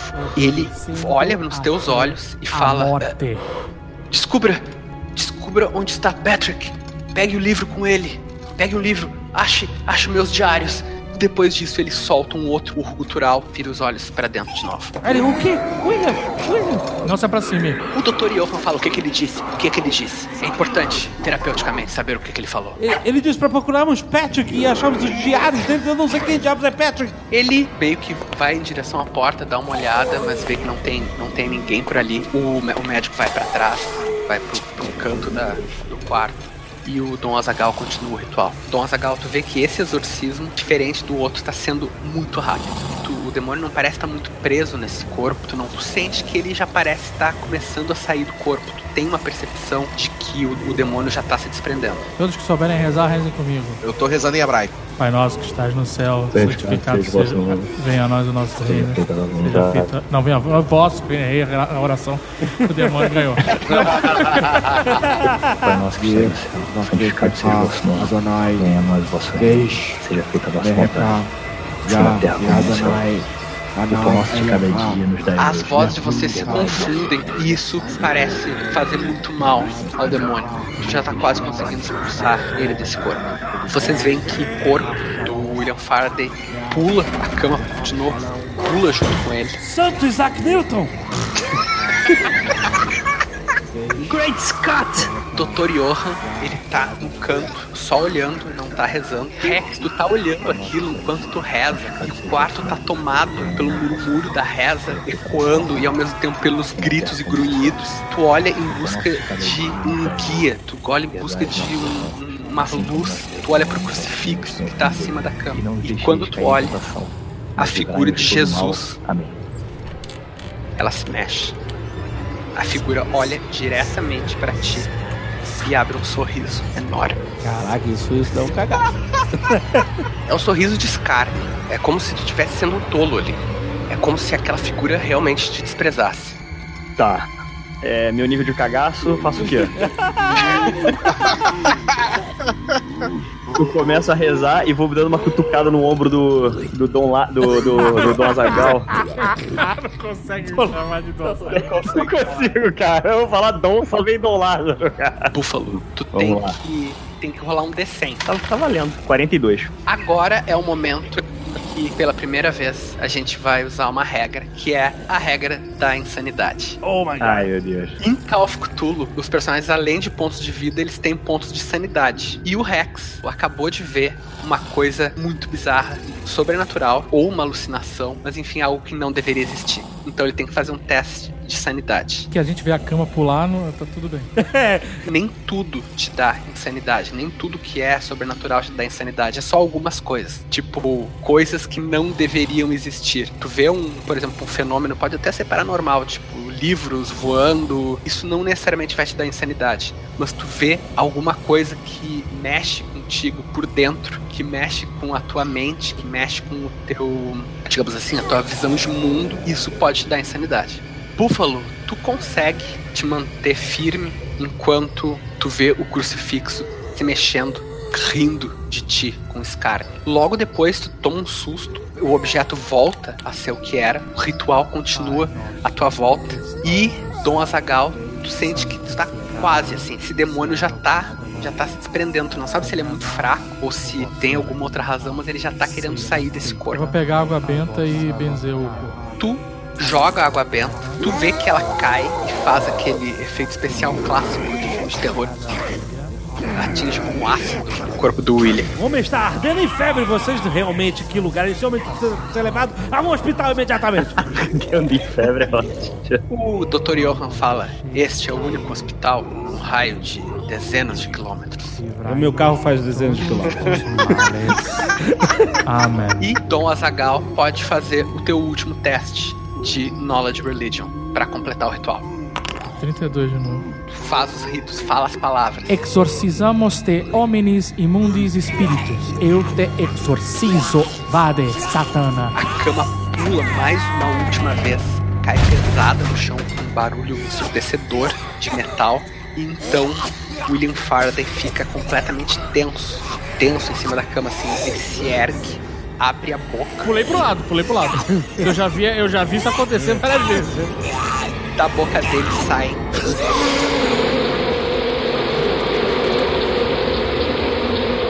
um milhão de moscas negras tomam conta do quarto, zumbindo. Um milhão? Um milhão? Cara, assim, é uma torrente inacreditável, infindável de moscas. Elas batem em vocês, batem no rosto, entram zumbindo. Elas são enormes, Ah, Benjamin pretas. Franklin, o que é isso? Elas saem pelas grades do quarto, infestando o corredor do, do, do manicômio. E agora, todos vocês têm que fazer um teste de sanidade com menos 10. Puta merda. Zero doce. Búfalo passou. Eu me fudi, 55. Eu tenho que tirar menos que 80. Caraca, teu sangue é muito alto. Caraca, eu só tenho 50. Eu também só tenho 50. Tirei 50, passei. E vou eu. 41, passei, caralho. Vocês quase todos, apesar de ver uma cena horrível, uma torrente de moscas saindo da boca de uma pessoa, algo completamente impossível, vocês mantêm a sua sanidade firme, vocês se agarram à religião ou à ciência, talvez ao próprio corpo. Ou então talvez ao olho fechado. O Dr. Venkman estava disposto a estudar isso, a entender o que, que se Não passa. olhe, Marion! Entender isso é um risco. Dr. Venkman, tu nota que por mais que tu tenha estudado, que tu tenha acreditado, é algo muito pior. De alguma forma, essas moscas elas te dão uma sensação de imundice, mas não é a imundice física. É algo que não deveria existir. Algo que é muito pior do que qualquer fenômeno sobrenatural que tu já tenha visto. Eu pego o frasco de bebida, começo tipo a jogar pra cima, molhando tudo e tento acender. Ah, vai botar fogo no quarto. Realmente ficou insano. Vai tomar um box. Vai tomar um nocaute. Cara, tu tá de olho fechado. Não, mas aí tá pingando coisa em mim, amigo. Tá pingando coisa em mim. É, além de Olha, tinha você jogando água, milhares álcool de pra tudo que é moscas lado. batendo na sua cara. É, não vai saber, Fê. Venkman, tu tem uma daquelas garrafinhas de metal, assim, pra guardar o uísque que tu guarda no bolso. Tu tira ela, abre, assim, com as mãos trêmulas. E na tentativa de colocar fogo no quarto, tu começa a jogar o uísque pra tudo que é lado. Claro que isso não dá certo. A quantidade é muito pequena. O uísque, apesar de ser forte, não é gasolina. Tudo que serve é pra molhar as pessoas que estão ao teu redor, te bate nelas, tu tropeça nos teus próprios pés. Tudo no teu estado alterado. É a tua mente começando a ceder. Cuidado, homem. O que está fazendo? Ficou louco de vez? Vocês veem que o Dr. Strauss ele consegue enfiar a chave na fechadura, abrir a porta e sai correndo. As moscas se espalham pelo corredor todo ganham o manicômio. Depois de uns 20 segundos, o quarto tá em silêncio de novo. Só vocês estão ali e o paciente preso na cama, mas agora imóvel. Eu corro. William! William! O crucifixo cai da parede e se quebra. Os loucos não estão berrando, não? Então, cara, é uma, uma gritaria inacreditável. A gritaria ao longe. Ou eles sentiram de alguma forma o que aconteceu aqui, ou viram um enxame de moscas. Alguma coisa aconteceu. William, fale comigo, homem! William olha pra ti, ele diz: Rosebud. Rosebud. Ele fala: Eu fui um tolo. Ache o livro. Procure Patrick McNamara. Então, o corpo dele amolece, os olhos dele fecham, a boca pende. William! William! Ele está indo e o demônio está livre. Calma, calma. Acho que isso foi muito estranho, foi. Não era pra ser tão fácil. O demônio não foi expulso. Ele saiu porque quis. Eu ainda sinto a presença maligna. Cara, faz um teste de percepção. 26. Tu não sente a presença maligna, presença demoníaca aqui. Tu acha que esse, essa entidade, demônio, seja lá o que for, realmente foi embora. Mas mais ainda do que tu tinha sentido no começo, tu tem a impressão que esse lugar é muito estranho, assim, tu te sente mal aqui. Tu sente que, que o manicômio em si é um lugar que tem uma aura, energia, carregação, o que tu quiser chamar. Ele é estranho, assim, ele é muito. Tu te sente muito mal. Ainda tem moscas no quarto? Não, elas foram todas embora. Todas saíram, não, tem, não sobrou nenhuma. Não tem nenhuma. Eu vou pra porta do quarto, começo a tentar ver se eu vejo para onde as moscas foram, se o médico tá aqui ainda, se o Von Strauss tá por aqui. Tu vê que o Dr. Johann, ele se recompõe assim, volta para dentro do quarto e diz: Bem, isto tem uma explicação racional. O que nós experimentamos foi uma alucinação, pelo que vimos com esse paciente. Chama-se de, em psiquiatria, de folia de. Agora não há mais nada a fazer, pois o paciente está infelizmente falecido. Resta-me apenas fazer anotações e tentar poupar próximas vítimas de um, um destino tão cruel. Eu chego na frente dele aqui, boto, encosto o dedo no peito dele e falo assim: escute aqui. É bom você chamar os seus advogados, porque os meus vão vir aqui e vão denunciar todo este tratamento absurdo que você dá aos seus, aos seus pacientes. Tratamento anti-higiênico. Onde já se viu esse quarto? Nós acabamos de testemunhar aqui a falência do seu sistema privado de sanatório. Este lugar será fechado. Olha pra ti, nos teus olhos assim, professor Faraday. Este lugar existe há muito tempo. Talvez o senhor consiga fechá-lo como um, um sanatório, mas ele continuará existindo em outras capacidades. Traga seus advogados se quiser. Eu tenho confiança no que estou fazendo aqui. Tu vê que assim, pra um cara que viu isso e que tá bem tranquilo. ameaças, o cara tá cagando, assim, tranquilo demais, na verdade. Eu tô ali parado na porta, meio que aí já me recompondo, respirando, tentando entender as coisas que aconteceram. Venham, vamos sair deste pérfido lugar, vamos procurar uma pousada. Já vimos tudo que tínhamos e que não tínhamos que ver aqui. Aí eu saio, saio putaço. Venha, Billy! Vai deixar o corpo do seu parente aí? Não, óbvio não, cara. Eu vou tomar as providências, obviamente. Mas agora que tá de noite chovendo, né? A gente vai se recolher pra dormir. Saio marchando e bufando. Billy, venha! O Billy vem atrás de ti, latindo, mas assim, tu conhece os latidos dele. Ele tá latindo de uma forma, não é só susto, não é só pra mostrar que ele tá ali, ele tá latindo como se ele quisesse te avisar de alguma coisa. A mosca morta na bunda dele. E enquanto a gente tá saindo, eu vou sempre olhando pelo chão, tentando ver se eu, se eu encontro um rastro ou uma, alguma mosca que tenha morrido e caído. Qualquer coisa que me, que me faça ver que aquilo ali aconteceu, que aquilo ali foi real. Nesse primeiro corredor que tava vazio, tu não vê nada. Realmente parece que não existe traço. Quando você sai daquele corredor, vocês veem um paciente vagando assim a esmo com um daqueles camisolões de, de hospital, sabe? Arrastando os pés. Ele olha pra vocês e no que ele olha pra vocês, uma mosca caminha por dentro do olho dele. E o Billy começa a latir desesperado assim. Pô, mas pra ele a gente ver uma mosca no olho e tá bem próximo. Sim, ele tá tipo assim, a alguns metros. Tá vindo na nossa direção ou ele tá pacífico? É, ele tá pacífico, ele tá passando na frente de vocês. Ele ainda está aqui. Aquelas moscas, elas se espalharam. Todos aqui dentro estão possuídos por ele. Possuído o quê? Do que você tá falando? O demônio, ele não foi destruído, ele não foi banido, ele simplesmente saiu porque quis. Ele se espalhou, ele tá no corpo de todos aqui dentro. Vamos sair daqui, vamos realmente sair daqui.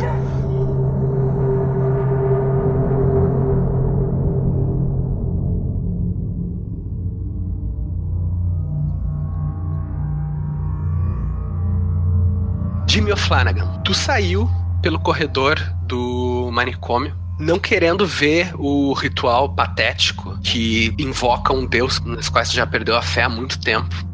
Tu sai, a porta se fecha atrás de ti, tu ouve gritos e ruídos abafados, mas tu não presta muita atenção naquilo. Passa assim uns minutos sem nada acontecer, quando tu vê que vem caminhando na tua direção pelo corredor arrastando os pés. É um paciente do hospital. Não parece ser velho, mas tem uma aparência, tem uma pele envelhecida, perdeu muito cabelo. Parece ser um cara maltratado mesmo. Ele tá de pé descalço. A única roupa que ele tem é uma túnica branca encardida com um número de paciente. Ele anda meio duro, assim, como se os músculos não funcionassem mais direito ele se aproxima de ti, a não ser que tu faça alguma coisa. Vem em mim. Ele, ele olha pra ti, assim, a alguns metros de distância e fala, uma voz meio rouca, assim, fala: Ei, você tem um trago aí? Tirei minha garrafinha de, de inox aqui, com uísque irlandês, e ofereci pra ele. Cara, ele olha o frasco, assim, os olhos dele brilham, ele estende uma mão trêmula, pega e leva aos lábios como se aquilo fosse um elixir que fosse salvar a vida dele. E na verdade é. Cara, ele toma dois goles, assim, fundos, assim, grandes, tira aquilo da boca, dá um sorriso. Obrigado, eu. Eu estava precisando disso. Não Aí sei eu- quantos anos faz que não. E não tem uma bebida boa. Ih, o cara tava em recuperação, Tucano. Tá vendo? Zoou o cara. Só por hoje. Vamos comemorar esses anos sem beber com porre. Chega aí. Eu tomei um gole também e perguntei quanto tempo que ele tava aqui. Ele meio que dá um riso, assim, sem humor, e fala: É, eu acho que talvez sejam uns 15 anos, talvez mais. Eu- o tempo para de fazer sentido quando a gente tá aqui. Eu- E esses filhos da puta te deixaram sem um goró esse tempo todo? Sem goró, se a gente ganha um mingau, de manhã já é muito. E você tá aqui por conta própria ou é te internaram aqui, tua família? Eu ofereci mais, mais cachaça pra ele, mais whisky. Cara, ele pega assim, não nem hesita, bebe mais. Lógico, lógico que pega. Cara, ele bebe mais um gole grande assim fala: Não, se alguém está aqui por conta própria, é um idiota. Me colocaram aqui porque minha família não sabia lidar com quem eu era. Descobriram que eu. Ele dá uma hesitada, mas daí ele dá de ombros, vê que não tem nada a perder. Fala: Descobriram que eu estava envolvido com outro homem e resolveram me colocar aqui em vez de eu dar vergonha para a família. Tu tá de sacanagem comigo. o cara é, é inglês, pelo sotaque é inglês, é escocês. Parece ser inglês. Ó, meu querido, é o seguinte, tem um padre ali no. tem um padre espanhol ali que você tiver a oportunidade de encontrar com ele, é só dar um beijo no pescoço dele que ele vai gostar. e não fique com vergonha disso, não. que Isso aí não é vergonha pra ninguém. Eu não, eu não tenho vergonha, mas depois de tanto eletrochoque que eles me deram, não sei se eu, não sei se consigo dar Ah. beijo no pescoço de padre nenhum. Tô entendendo, tô entendendo. Papo. É um papo de hospício mesmo. Você por que que está aqui? Eu vim visitar um pobre coitado que chama William Faraday. Você conhece ele? Dá um riso assim, ah. William Faraday, o único que foi idiota o suficiente para se internar de vontade própria. Pois é, né, compadre? Isso aí é coisa, coisa de maluco, né? Caraca, olha, olha a gíria do cara. O irlandês. Olha a gíria da Irlanda. Porra, o cara já foi Alec, amigo. O cara já puta que pariu. E nisso se passa todo o ritual do exorcismo. A porta de repente se abre com um barulho enorme.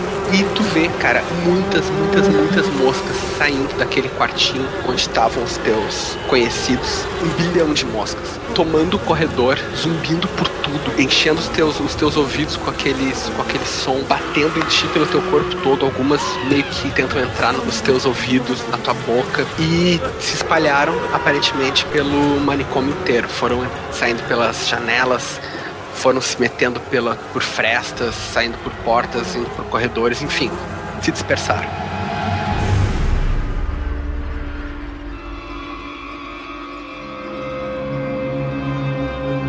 Faraday, Dom Azagal, Venkman e Búfalo. O paciente, aquele que tava com a mosca no olho, passa por vocês arrastando os pés com aquele caminhar meio cambaleante que quase todos os pacientes têm. Parece nem notar que vocês estão lá, bate em vocês como se não. com o ombro, assim, como se não notasse que ele bateu em alguma coisa. Ele anda pelo corredor, vira a esquina e fala com uma voz que vocês reconhecem. Alguém tá precisando de um banho aí, né? Vocês se apressam pelo corredor, viram a esquina, mas a presença que vocês encontram lá não é o paciente. é o O'Flanagan. O cara se teleportou? Que porra é essa? Vocês não sabem, cara. O O'Flanagan que tá lá. Ô Flanagan, tu vê que a pessoa com quem tu tava falando, aquele paciente com hobby branco encardido, não tá mais lá. Tu tá só com os teus companheiros, tá com a tua garrafinha de uísque na mão, mas ela já tá vazia. Tu olha ao redor, tu tá te sentindo bem confuso e até mesmo embriagado, mesmo pros teus padrões. Eita, o conde bêbado aí.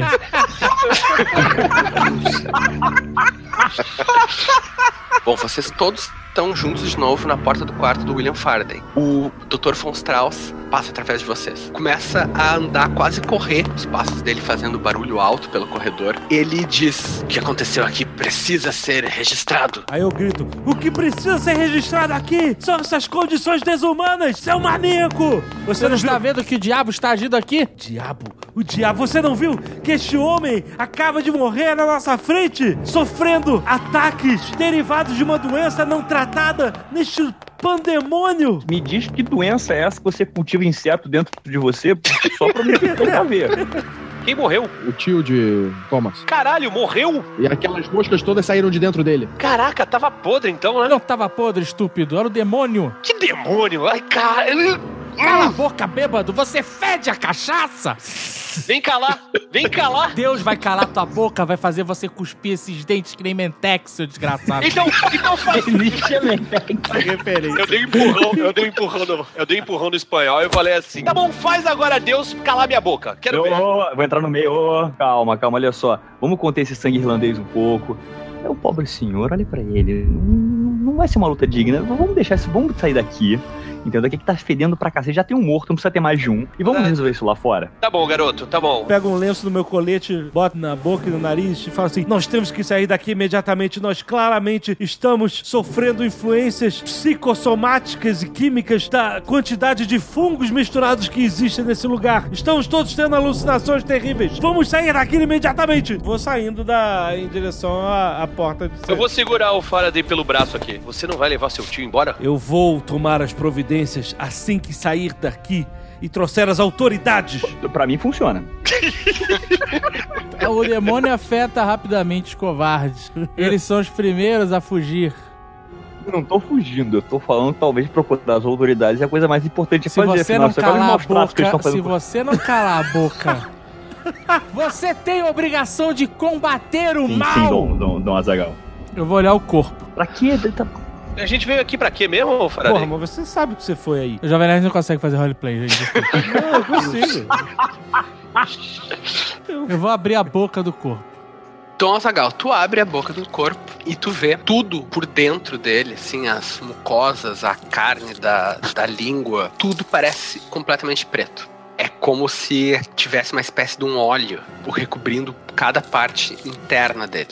E tu nota isso também nos olhos dele. Os globos oculares estão normais, assim, mas a mucosa por, por baixo, assim, também tá completamente preta. Ô, espanhol, ô, espanhol, eu não gosto de você, mas eu acho que você vai concordar comigo. A gente tem que levar essa porra desse corpo daqui. E enrola ele no, no, no lençol, porque se a gente sair daqui sem esse corpo, quando a gente voltar, não vai ter mais nada.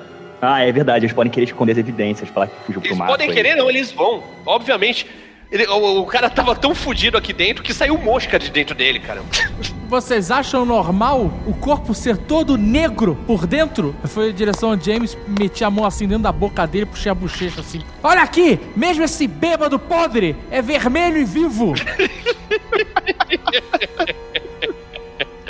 Enquanto o corpo deste desgraçado está completamente negro, as mucosas estão completamente negras. Aí eu meti a mão assim, puxei a língua pra fora. Olha isso! Vocês acham que isso é, é obra de quem? É do demônio! Enrola logo esse cara e vamos, e vamos embora. Vamos levar esse cara daqui. Enquanto isso, Faraday, tu tinha dito que tu tinha saído do quarto. Aham. O que tu sai com o lenço tapando a boca, o Billy meio ganindo assim ao teu lado, olhando pra ti com aqueles olhos quase humanos, procurando al- algum conforto. O cachorro tava nos exorcismos, cara. Que, que bagulho.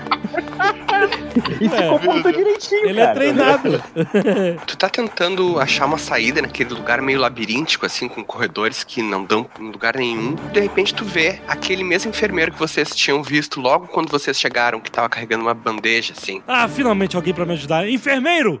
Enfermeiro! Ele tá de costas, assim, cara, não parece te ouvir. ou pelo menos não te dá atenção, continua caminhando assim devagar pra frente. Enfermeiro! Enfermeiro! Você está surdo, homem? Estou falando com você!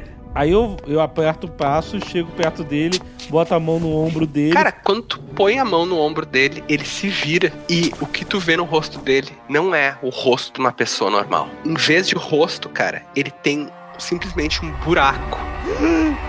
What? Totalmente preto, parece não ter fim. É como uma coisa que tu olha pelo teu telescópio. Em volta, nas bordas desse buraco, vermes, pequenos vermes brancos assim tentados se retorcem. Cara, quando tu olha naquilo, tu tem a impressão de que tu pode cair lá dentro, mesmo sendo só um, um buraco pequeno do tamanho do, do rosto de uma pessoa. Tu tem a impressão de que tu pode cair lá dentro e te perder Caraca. e nunca mais voltar. É como se estivesse olhando o espaço, é isso? É exatamente isso. Vamos fazer um testezinho de sanidade. Caralho.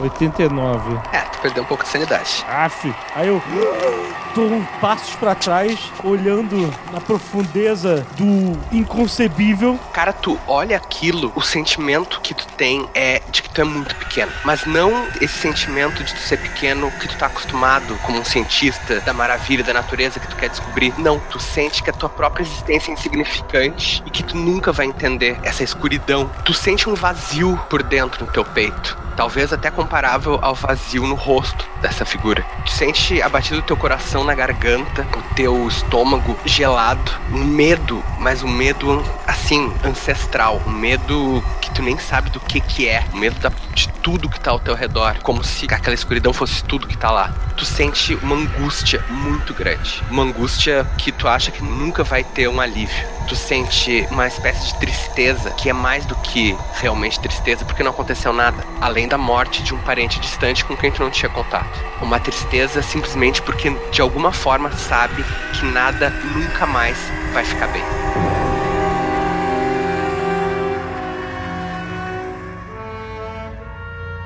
Dom Azagal, Buffalo, Venkman e Jimmy O'Flanagan. Vocês ainda estão ali pela volta do quarto do William Faraday. O que, que vocês vão fazer? Tá, eu vou olhar lá pra fora pela janela pra ver onde os carros estão. Tu teve que sair um pouco do quarto, mas tu achou uma janela. Tu vê que o Edmond, o homem gigante, tá mexendo no outro carro de vocês. Só que faz um teste de percepção. 16. Tá relampejando bastante e trovejando também. Num desses relâmpagos, bem quando tu olha pela janela, o clarão ilumina o Edmond lá embaixo e tu nota que ele parece estar com os braços e as mãos e o, a frente, assim, o torso sujo de alguma coisa vermelha, como sangue. Ou fluido de freio. Ou fluido de freio. Vamos lá pra fora agora. Edmond, aquele mordomo, tava mexendo nos carros. Mordomo? Tem mordomo no hospício? Parece sujo de sangue ou alguma coisa. Vamos rápido pra fora. Eu vou ficar. Dom Azagal, não é hora pra isso aqui agora. Vamos lá pra fora todos. Virei as costas. Deixa eu aí. Vamos lá fora espanhol. resolver primeiro esse problema. Vocês saem pelos corredores do manicômio, mais um trovão lá fora e começa a cair uma chuva torrencial. Vocês passam por aqueles corredores labirínticos, os pacientes, muitos deles estão gritando, se debatendo. Vocês veem gente assim se jogando contra as paredes, várias moscas assim, de vez em quando vocês cruzam. Vocês passam por uma sala específica que vocês já- já tinham passado na vinda, que era o escritório do Dr. von Strauss. Vocês lembram que ele primeiro tinha levado vocês pro escritório dele, depois pro quarto do paciente. A porta do escritório dele tá fechada, vocês só ouvem no meio dessa gritaria uma espécie de ladainha vindo de dentro do escritório. Já tô ouvindo. Tu ouve a voz do Strauss falando alguma coisa. Tu fala alemão? Inglês, italiano, francês e alemão. Cara, o lutador de boxe que fala alemão. Caralho, que preconceito, brother. Ah, vai tomar no cu. Tô enjoado, cara. Vou Eu vomitar já apanhei volto. tanto que eu Meu aprendi a irmão, falar alemão. você é professor universitário e não fala alemão? Velho, sou pro- professor de publicidade. Ai, caralho, Vai, tá que que bom. ele tu falou? fala alemão que nem a Inês Brasil, então. Vamos considerar o seguinte: tu tem rudimentos de alemão. Porque essa língua é difícil pra caralho. Tu só ouve ele falando Ich bitte Ihnen dieses Opfer an. Olha aí o Leonel Caldela. Olha, só o cara, meu irmão. Tu sabe o suficiente pra entender que essa frase que tu ouviu tem a palavra eu, tem a palavra vós, se referindo a uma pessoa muito acima de ti mesmo, um senhor, a palavra sacrifício e a palavra oferecer. Repete aí, por favor, Caldela. Eu o senhor, ou vós, no caso, E sacrifício. e oferecer. Ich bitte Ihnen dieses Opfer an. É isso que tu ouve, Buffalo. Eu falei, bom, caraca, eu tenho que falar isso pro. Da- daí onde a gente tá? Quem tá comigo nessa hora? Todos eles menos o Dom Azagal. E eu não tô também, né? Quem entende alemão aí? Eu. Aí eu falo pra ele exatamente essas palavras. Eu, vós, senhor, sacrifício oferenda. Você fala em inglês? Eu tô falando assim, que eu ouvi. Isso é importante. E continua a ladainha lá dentro, assim, tipo. Seguinte, vocês vão até os carros e resolvam isso. Eu tenho que falar com o Azagal. Eu continuei andando pra, pro lado de fora.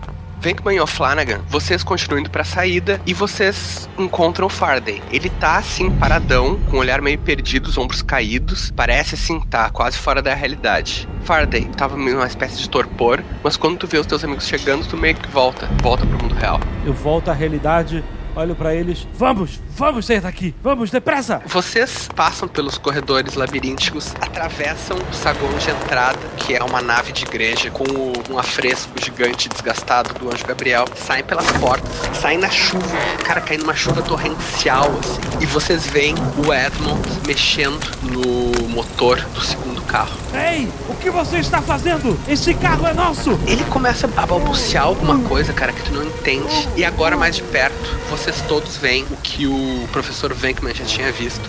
O Edmond, aquele gigante, parece estar todo sujo de sangue. O sangue sendo lavado pela chuva nas mãos, assim, mas meio impregnado na roupa. E ele olha pra vocês, assim, balbucia algumas coisas incoerentes. Ele se ergueu, assim, e ficou parado te olhando. Tá, eu dou a volta, passo meio ao largo dele, vou na direção do- da porta do carona, abro a porta. E tu abre a porta, tu vê algo um pouco perturbador. O banco lavado de sangue e tem um pé em cima do banco. Cara, um pé com um sapato e um pedaço rasgado assim de uma calça, como se tivesse sido cortado por um, sei lá, um machete, um cutelo. Aterrorizado pelo que estou vendo, abro o porta-luvas e pego a minha pistola. E aponto imediatamente pra Edmund. Afaste-se! Ele se encolhe assim, tentando, tentando parecer menor, embora ele tenha mais de dois metros de altura. Ele começa a se afastar, todo encolhido, assim, olhando pra ti com medo. Continua balbuciando, assim, meio choro- choroso, meio choramingando e andando pra trás. Sabe o que o Ed Book tá falando? Gordinho rodou. Gordinho rodou.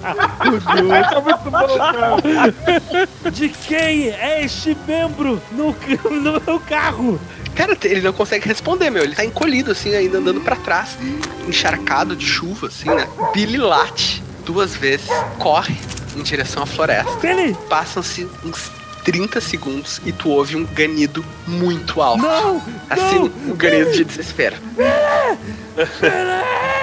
Sai correndo pra floresta. Eu vou correndo atrás do Faraday, porque ele é muito bunda mole. Ele vai entrar nessa floresta e vai se fuder. Cara, vocês dois entram na floresta, o Faraday correndo atrás do cachorro, tá tudo muito escuro. Faraday, tu tropeça no Billy, ele gane de novo. O Billy tá com uma coisa na boca. Ah, meu o Deus. Billy tá com uma mão decepada na boca. Solte isso! E vocês veem um pouco mais à frente, assim, um outro pedaço de um braço. Caraca, o que que tá acontecendo? Eu vou puxar o Faraday pelo colarinho assim pra fora da floresta. Billy, venha, venha! O Billy vem, ele tá, tá carregando a mão. Solte essa porcaria! Eu vou no carro e tento ligar o carro. Ele não liga. É, eu vejo eles voltando da floresta. Vê. Os carros estão inutilizados. Ele danificou os carros.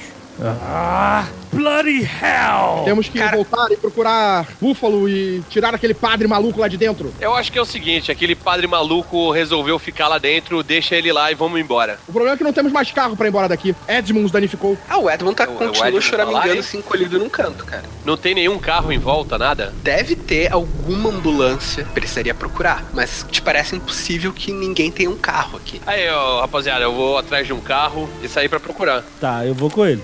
Vocês começam andar pelo território, assim, do. Tem uns galpões. Eu vou com muito eles também, senão eu vou ficar parado aqui que nem um maluco, sozinho. Depois de alguns minutos, vocês acham um galpão com uma porta larga. Vocês têm que forçar a porta, mas assim, ó, tá- como tá tudo muito caindo aos pedaços, não é difícil. Tá tudo escuro ali dentro. Os olhos de vocês demoram alguns segundos pra se ajustar e vocês podem, sei lá, ligar uma lanterna, um isqueiro. Quando vocês olham lá pra dentro, vocês não estão mais dentro de um galpão. Vocês também não parecem estar mais na época de vocês. Pelo Ih, contrário, vocês se veem num campo aberto, sem manicômio à vista, sem paredes, sem nada. Ilísio, morremos.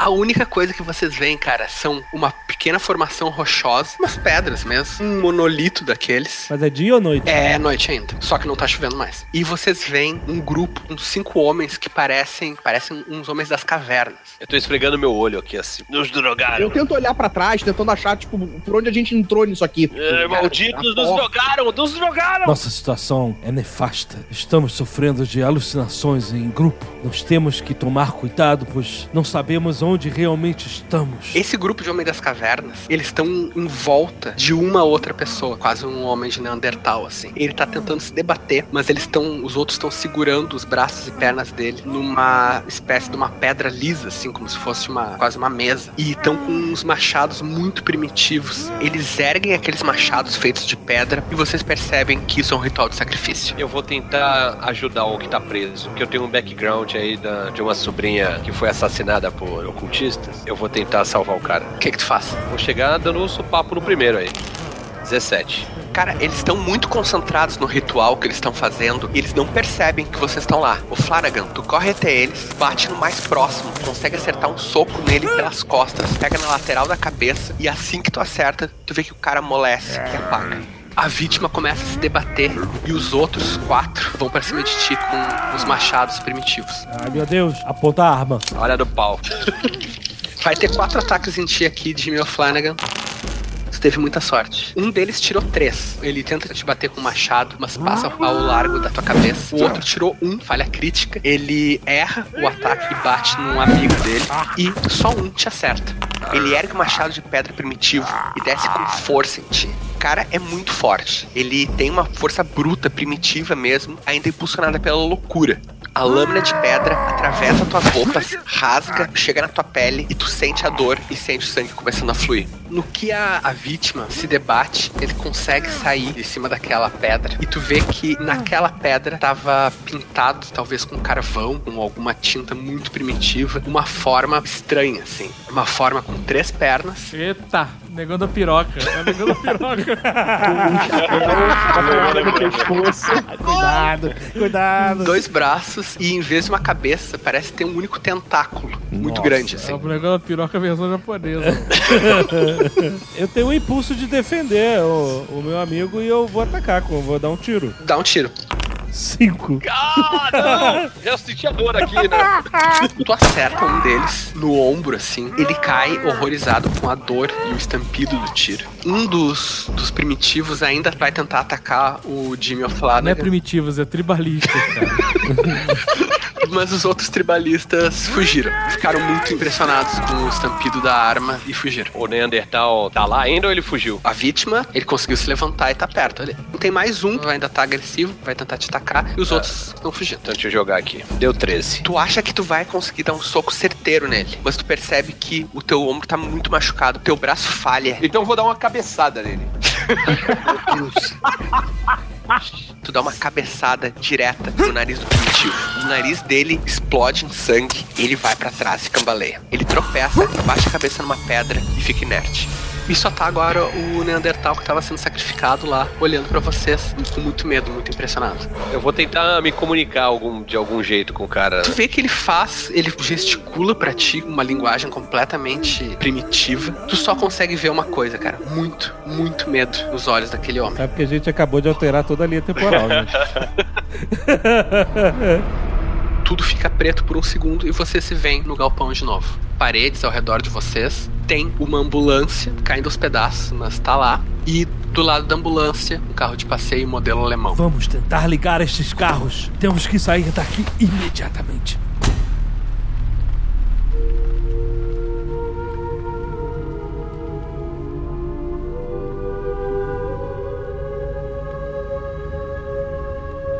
Dom Azagal, o que que tu ficou fazendo? Fechei os olhos do corpo, fechei a boca, tirei água benta da minha maletinha, fiz o sinal da cruz na testa do corpo.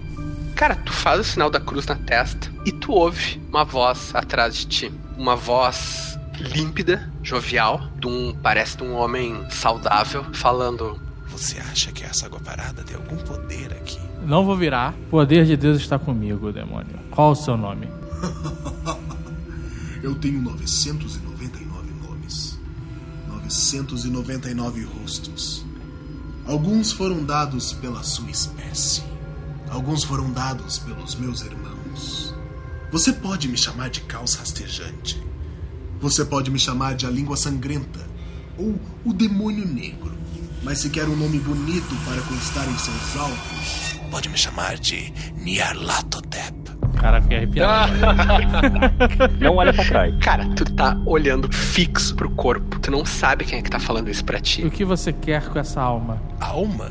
O que você conhece como alma é apenas a lembrança de uma piada que há muito tempo foi esquecida por quem a contou. O que você conhece como alma é menos que a lembrança de um sonho ruim. Eu já tenho o que eu quero. Humano. Este homem. Então vai embora, demônio. Não. Vai embora desse lugar e deixa essa alma. Eu não irei embora mais. Agora eu estou nesse mundo. Dona Zagal, tu ouve isso. No mesmo instante, o búfalo entra, a luz elétrica se apaga. Fica tudo um breu por um segundo. Búfalo, tu não vê essa figura com quem o Dom Azagal tava falando. Um segundo depois, a luz se acende de novo. Vocês não estão mais naquele quarto. Nem eu, nem o Dom Azagal? Nenhum de vocês dois. E o corpo? O corpo também não tá mais lá. Vocês não veem aquelas paredes de- cobertas por azulejos cheios de limo. Vocês veem um salão grande com um cheiro forte de perfume, um cheiro muito forte de bebida, de vinho, assim, como se tivesse muito vinho ten- tendo sido derramado. Caraca, tamo no puteiro, mano. Porra, até que não é tão ruim, né? Cara, é mais ou menos essa Perfume sensa- a forte e vinho, sensação. malandro. É puteiro na certa. A música não é nenhuma música que vocês conhecem, é uma música de flautas, parecem antigas. Pensei que tava tocando Enigma. Vocês veem ao redor de vocês homens e mulheres vestidos com togas, muitos deles já quase nus, muitos transando, outros simplesmente bebendo, rindo. Vocês veem mosaicos ao redor de tudo desse salão, retratando divindades pagãs que Dom Azagal estudou na sua universidade de teologia, e uma que se destaca muito entre todas é Mercúrio, o deus mensageiro de Roma Antiga. E vocês têm a impressão, se vocês tivessem saído daquele manicômio, daquela sala onde vocês estavam, ido de alguma forma parar em Roma Antiga, no meio do Morujá. Caraca, Calígula. Calígula. Olha aí a parte que você perdeu. E as pessoas veem a gente, percebem a nossa presença? Percebem, mas não parecem estranhar vocês. Vocês se veem com os trajes que vocês estão, modernos, dos anos 30, destoando completamente daquela cena romana, mas ninguém parece estranhar isso, cara. Pelo A gente contrário. tá canal mesmo, original, assim, de raiz. Roots, assim, cara. Qualquer ato sexual que tu consiga imaginar tá rolando ali. Pessoas das mais diversas, desde as mais belas até as mais feias. O cheiro, além do perfume do vinho, o cheiro de sexo é acachapante, assim. Preenche tudo. Eu vou olhar em volta e ver se vejo uma porta ou uma janela. Cara, do outro lado do salão, assim, vocês tendo que atravessar, assim, uns, digamos, 20, 25 metros, cheio de Eu gente. pensei que você ia falar 20, 25 pessoas. Dá licença, opa, desculpa, acho que eu pisei alguma coisa, foi mal. É, mas é por aí mesmo, assim, cara. Lá do outro lado tem uma porta. Tá, eu vou andar em direção à porta. Cara, tu vai andando em direção à porta, tu vê que uma mulher muito bonita, loira, assim, seminua, se debruça em ti, dando um risinho e coloca um cálice de vinho na tua frente, na frente do teu rosto. Vou dar um tapão. Tu dá um tapão no cálice, então ele voa longe, ela dá uma risada estridente. A gente não tá com muita pressa, não, né? Um tapão na cara do Rex também. Tu, Rex, Búfalo, uma mulher, uma outra mulher, tão bela quanto, ou talvez até mais, se abraça em ti, começa a sussurrar coisas no teu ouvido. Tem também uma ânfora de vinho pra ti, e nos olhos dela tu sabe que é muito mais o que ela te promete. Tô, tô quase aceitando, tô nem no vinho. Eu vou dar uma apertada no negócio que eu tenho na minha perna. Ah, bom. Cara, tu aperta, espinhos se cravam fundo na tua virilha. Tu sente a dor que te aproxima de Deus, afinal, te aproxima do martírio de Jesus Cristo. No que tu faz isso, tu tem um vislumbre de menos de um segundo daquela mulher que tá se abraçando no búfalo. Ela não é bela, é uma mulher que tem mais de dois metros de altura. Meu Deus. Ela deve pesar no mínimo 300 quilos. Todo o corpo dela é cinza, uma pele que parece estar quase se desgrudando. Os braços acabam não em mãos, mas nos amontoados de tentáculos. Deus do céu, Cutulo com pegada. Cutulo com pegada, Eu não sei o que tem nesse ou, ou é Cthulhu ou a suruba japonesa, né? Eu vou pegar o água benta e vou jogar nela. Cara, tu joga nela e ela ri. Aquele vislumbre, um monstro em vez daquela mulher, durou menos de um segundo. Tu vê aquela mulher linda de novo, ela ri e ela vira para ti e fala: Não existe Cristo aqui. Aqui só existe Mercúrio, o mensageiro. Puxei o, o búfalo pelo colarinho e falei assim: Você não sabe que o demônio se apresenta nas mais belas formas, ignorante? Um minuto de luxúria pra passar a vida, a eternidade no inferno? É isso que você quer? Tá, me convenceu, me convenceu. Tá, deixa pra próxima. Próxima suruba eu tô aí. Vou andando pra porta, acelerado. Vocês vão andando pra porta, outras mulheres, homens, tentam abraçar vocês, oferecem vinho, oferecem ervas que vocês não conhecem, tentam enganar vocês com aqueles perfumes. E vocês passam pela porta. No que vocês passam, vocês estão de novo no mundo atual. Não mais no quarto onde vocês estavam. Nem perto, na verdade, dele. Vocês estão num corredor que vocês nem conhecem, assim, que vocês nem, nem tinham passado antes. É um corredor claramente moderno. Tem luz elétrica, mas é todo fechado, sem janelas. Moderno. De 1936, exato. Eu vou puxar meu tercinho e começar a rezar. Aí, continua andando, continua andando. Vocês passam por um, uma porta aberta, um quarto iluminado dentro do quarto completamente iluminado, vocês veem uma mulher muito velha, assim, deve ter mais de 80 anos, completamente nua. Ela tá flutuando, topo da cabeça encostado na parede, e simplesmente flutuando, assim, reta, que nem uma tábua. No que vocês olham, ela gira em torno do próprio eixo, assim, ficando com o rosto virado para vocês, e ela fala: Caos rastejante chegou. Vou continuar andando. E você segue, cara.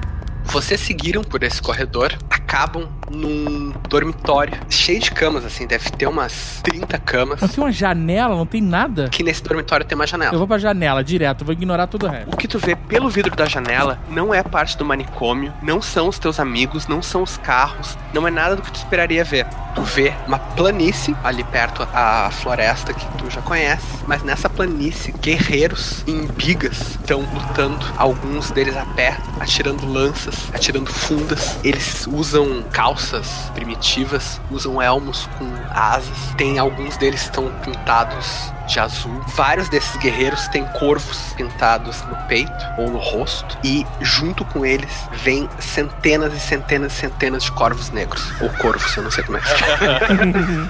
Cara, eles parecem guerreiros celtas. Guerreiros antigos dessa região, talvez dois mil anos atrás, ou Vou mais. piscar os olhos com força. Sabe quando você tá meio que desacreditando? E... Faz um teste de sabedoria. 12 mais 4, 16. Cara, tu pisca forte, tu tenta fazer sentido daquilo. Por um segundo, tu vê a paisagem que tu deveria ver. Uma parte do manicômio que tu veria dessa janela, canto de um carro, uma cerca moderna. Só que essa visão só dura um segundo e tu volta a ver aquele campo de batalha celta. Vou virar pra trás na direção do Rex. O demônio está brincando com a nossa mente. Dom Azagal, tu tem alguma perícia de teologia? Tenho knowledge oculto, religion e história. Pode fazer um teste de knowledge religion. 14 mais 20, 34. Tu conhece muito de religiões. É um nível de perícia realmente alguém que seja um especialista. Quando vocês entraram nesse manicômio, tu viu o afresco do anjo Gabriel, que é um mensageiro. Quando vocês passaram por aquela orgia romana, tu viu o mosaico do Mercúrio, que é um mensageiro. E quando tu olhou pela janela, tu viu aqueles guerreiros celtas com corvos e com corvos pintados. Tu identificou como um deus celta, que era Lug, que também é um deus mensageiro. E o símbolo dele é um corvo tu tens certeza tudo isso que vocês estão vendo em termos de anacronismos em diferentes períodos da história são pessoas cultuando um deus mensageiro. Vários tipos de deuses mensageiros ao longo da história. Eu vou perguntar.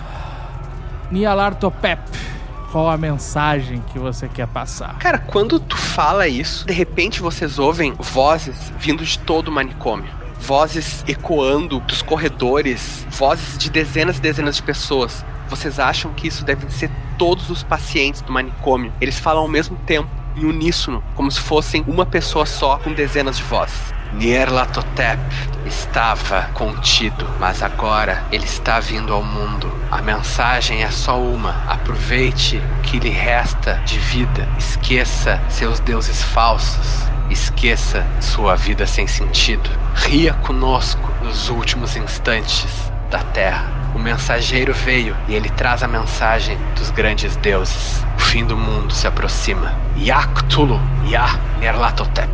Eu vou abrir a janela. Tu abre a janela, tu vê tudo normal lá fora. De noite, chovendo, aquela chuvarada, tempestade assim, mas não tem mais uma batalha celta lá fora. Dá pra eu tentar descer por essa janela? Dá, dá pra tentar. Então eu vou tentar. Vou jogar a maletinha, o crucifixo, né? Não vou ficar segurando. Ela cai lá embaixo, fora da tua vista. E, cara, tu pode fazer um teste de climb. Tu tem menos um em climb.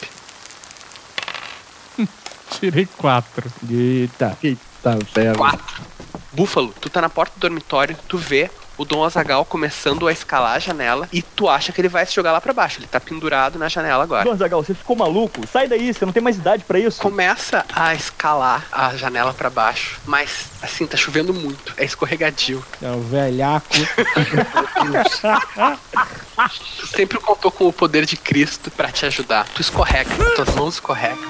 Por um segundo tu te vê em queda livre, cara.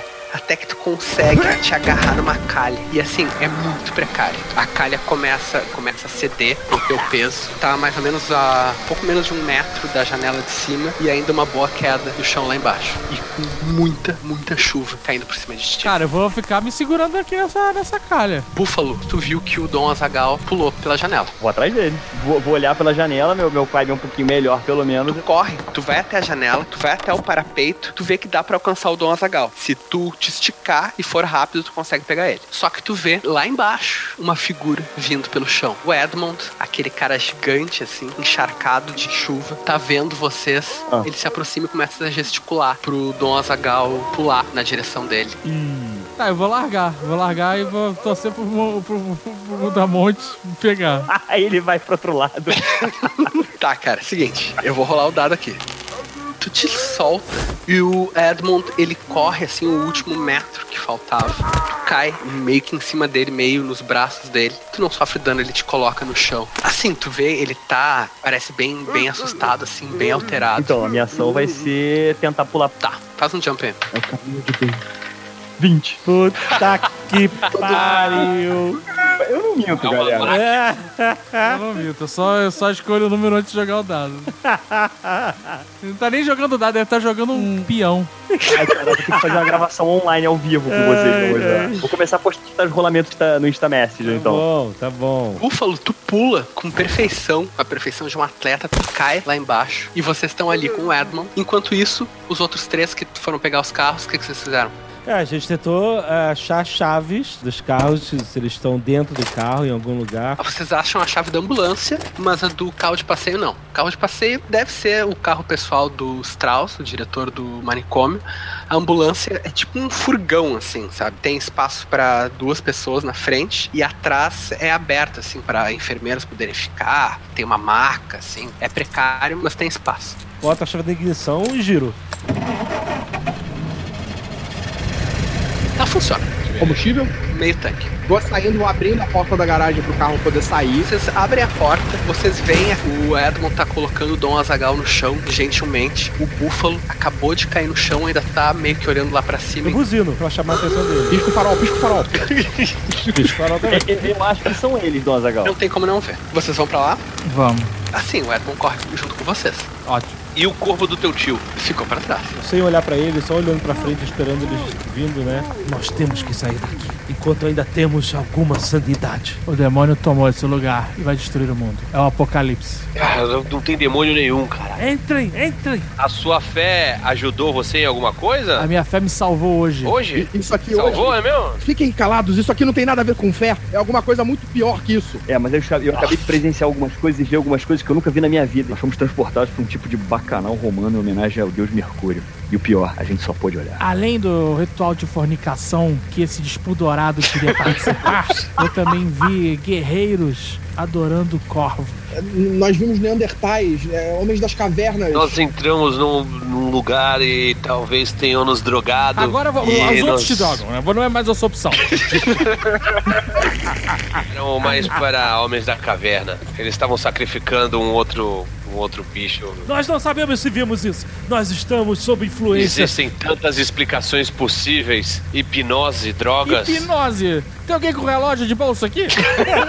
Eu por acaso tenho. Ô Flanagan, você sabe que foi real. O ferimento no seu braço é prova disso. Tem que haver uma explicação racional pra isso tudo. Esse local, ele foi usado como templo por várias eras. Os homens das cavernas, ah, passando pelo Império Romano, pelo período medieval. E, e antes de ser manicômio, o local era uma igreja. Pelo, pelo que a gente viu aqui, ficou bem claro que esse local serviu de sítio para vários templos durante o século. Entrem no carro logo, homens! Vamos discutir isso no lugar mais são! Vamos sair daqui! Enquanto vocês estão entrando no carro, de repente, um relâmpago ilumina tudo, quase como se fosse dia por meio segundo. E um trovão ensurdece vocês.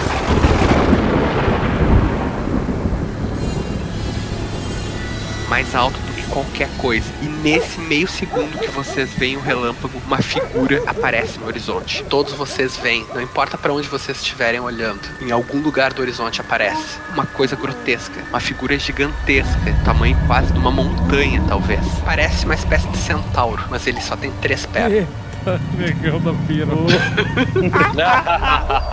Ele assombra todos nós. Vai piorar, porque as pernas são grossas como as de um elefante, quase. Puta que pariu. Jesus nos ajude.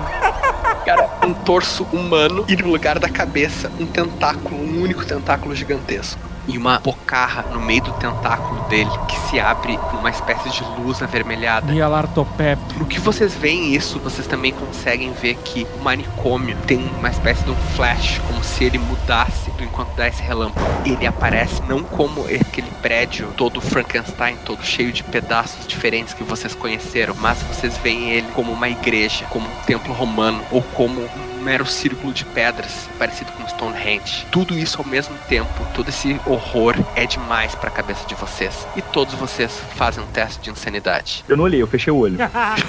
Malandro. Foi de rabolho. Se bobear, tu ia ver até de olho fechado, cara.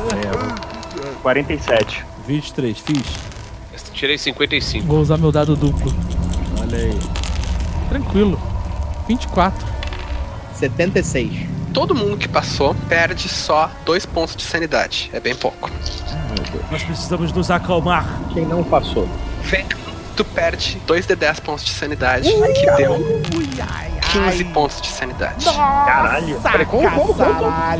Tua língua desenrolou que nem língua de sogra. Venkman, tu é um pesquisador do oculto, tu sabe que essas coisas existem, que existe um mundo talvez maravilhoso, talvez horrível, além do mundo racional que as pessoas normais veem. Só que nesse momento, só o lado horrível desse mundo tá se mostrando pra ti. Talvez por entender isso, a tua mente se abre demais. Ela, por um momento, se estraçalha. Além de perder os pontos de insanidade, tu vai ficar com insanidade temporária. Ficou lelé.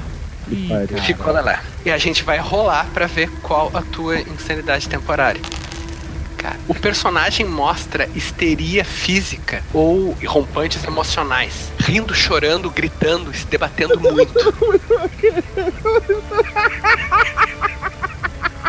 Ah, estava de forma de morrer. Ele começa a tentar fugir do carro. Eu vou puxar o Veikman pra dentro do carro É aqui. tudo culpa sua, Faraday. Nós todos vamos morrer. Me solte, Flanagan. Eu não vou com vocês. Vocês estão malucos. O Esse Flanagan, carro vai ser por um caixão. instinto, agarra ele pela roupa e puxa. Cara, o Venkman tá se debatendo, esperneando, gritando. Ele tenta morder a mão do O'Flanagan, mas o Jimmy O'Flanagan consegue puxar o Venkman pra dentro do carro. todos vamos Nisso, o. Faraday aperta o acelerador.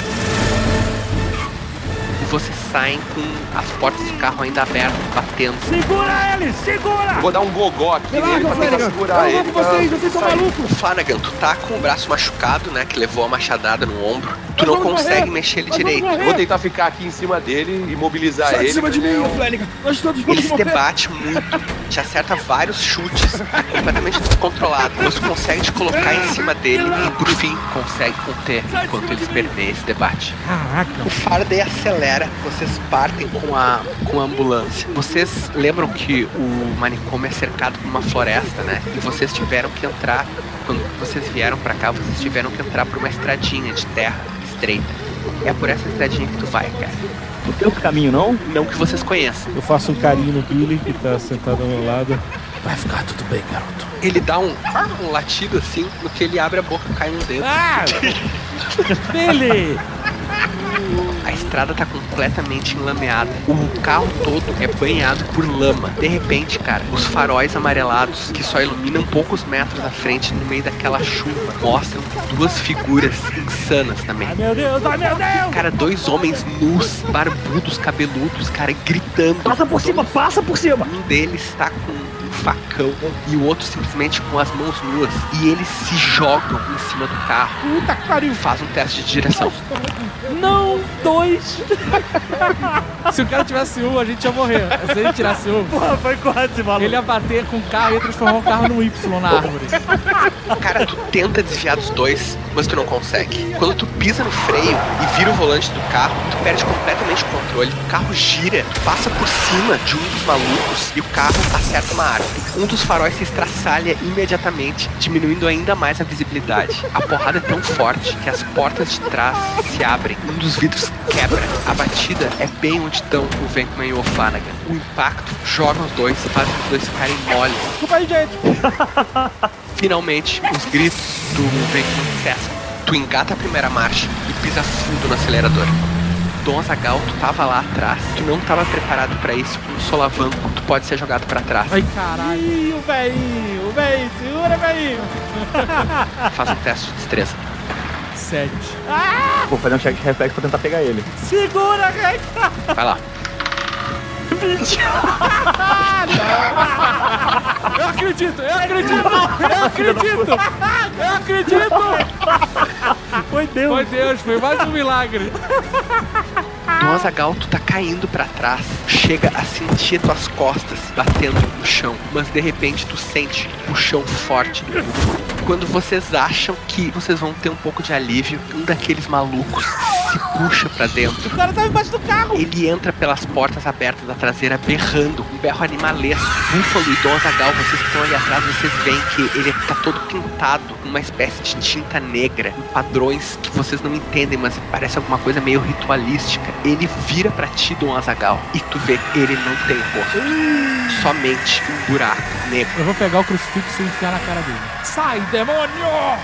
Cara, tu enfia o crucifixo na cara dele. Aquele buraco que ele tem no lugar do rosto, aquele buraco negro tem uma espécie de moldura feita de vermes, cara.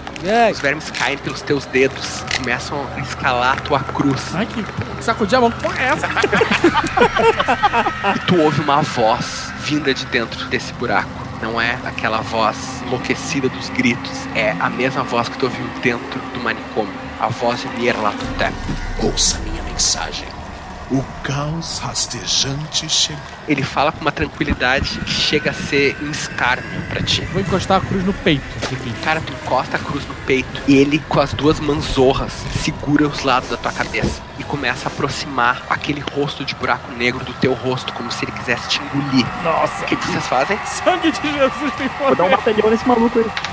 17 mais meu grapple é 12, total 29 do grapple. Tu dá um mata-leão sem ver aquele rosto de buraco negro, tu puxa o homem pra trás e tu é muito mais forte que ele. Tu consegue jogar ele e ele rola pra fora do carro e ao mesmo tempo ele solta uma gargalhada que não é dele, é a gargalhada de Nyarlathotep. Thomas Faraday, tu tá tentando dirigir o carro, agora só com um farol, no meio da estrada muito escorregadia, quando faz um teste de percepção. 13. Tu não nota a tempo. Ah, três malucos em cima de uma árvore alta, cara. Eles se jogam, os três, em cima do carro enquanto vocês estão passando. Um deles tenta se segurar no capô, não consegue. Ele é jogado pro lado, bate numa árvore. Você só vê o corpo dele se contorcendo um pouco e logo vocês deixam ele pra trás. Os outros dois se agarram no capô e eles começam a bater com os punhos no para-brisa do carro. O vidro é grosso, ele não quebra com facilidade, então eles batem com cada vez mais frenesi, cada vez mais força, até que um deles começa a bater com a cabeça, cara. Bate uma vez, duas, três, na quarta, ao mesmo tempo que o para-brisa racha, o supercílio dele explode em sangue. Eles continuam batendo, olhando vocês com aqueles olhos insanos, esbugalhados, até que finalmente, cara, o para-brisa quebra. É aquele negócio, é vidro de carro de 1936. Voam umas verdadeiras lâminas de vidro, banham vocês, vocês se cortam. Os dois malucos, cara, se cortam um monte. Eles ficam com o vidro grudado na pele, no corpo todo, e eles começam a se arrastar para dentro do carro, através do para-brisa. Alguns daqueles estilhaços que ainda estão grudados rasgam a pele deles, eles não se importam. Eles só querem chegar até vocês, gritando, Pistola, urrando de fúria. pistola, pistola tá, tá, tá na mão. Pode fazer o teu ataque. Queima a roupa, ele tem bônus. Mas tu tá dirigindo, tem penalidade. Caralho, tá de sacanagem. Olha aqui, Azagal. O cara tirou 20. 20, motherfucker! Na tua cara! No exato instante em que o maluco tentou entrar no carro, tu, com a toda a frieza de um inglês que já lutou na guerra, tu puxa tua pistola e encosta na têmpora dele e atira. Puta, dodge this! Sangue e pedaços de cérebro banham o carro inteiro, cara. ah, que nojo! Billy, ataque! Pega as bolas, Billy, pega as bolas! Faz um teste pelo Billy. Ai, meu Deus, Billy! Billy, mais perigoso ainda. Vamos lá. Quatro! Ah, não, Billy! O Billy tenta morder a garganta do outro, mas o homem é mais rápido, ele tem uma rapidez advinda da loucura. Ele pega o teu cachorro pelo pescoço, cara. Ele começa a ganir e pernear com as patas. Faz um teste de percepção.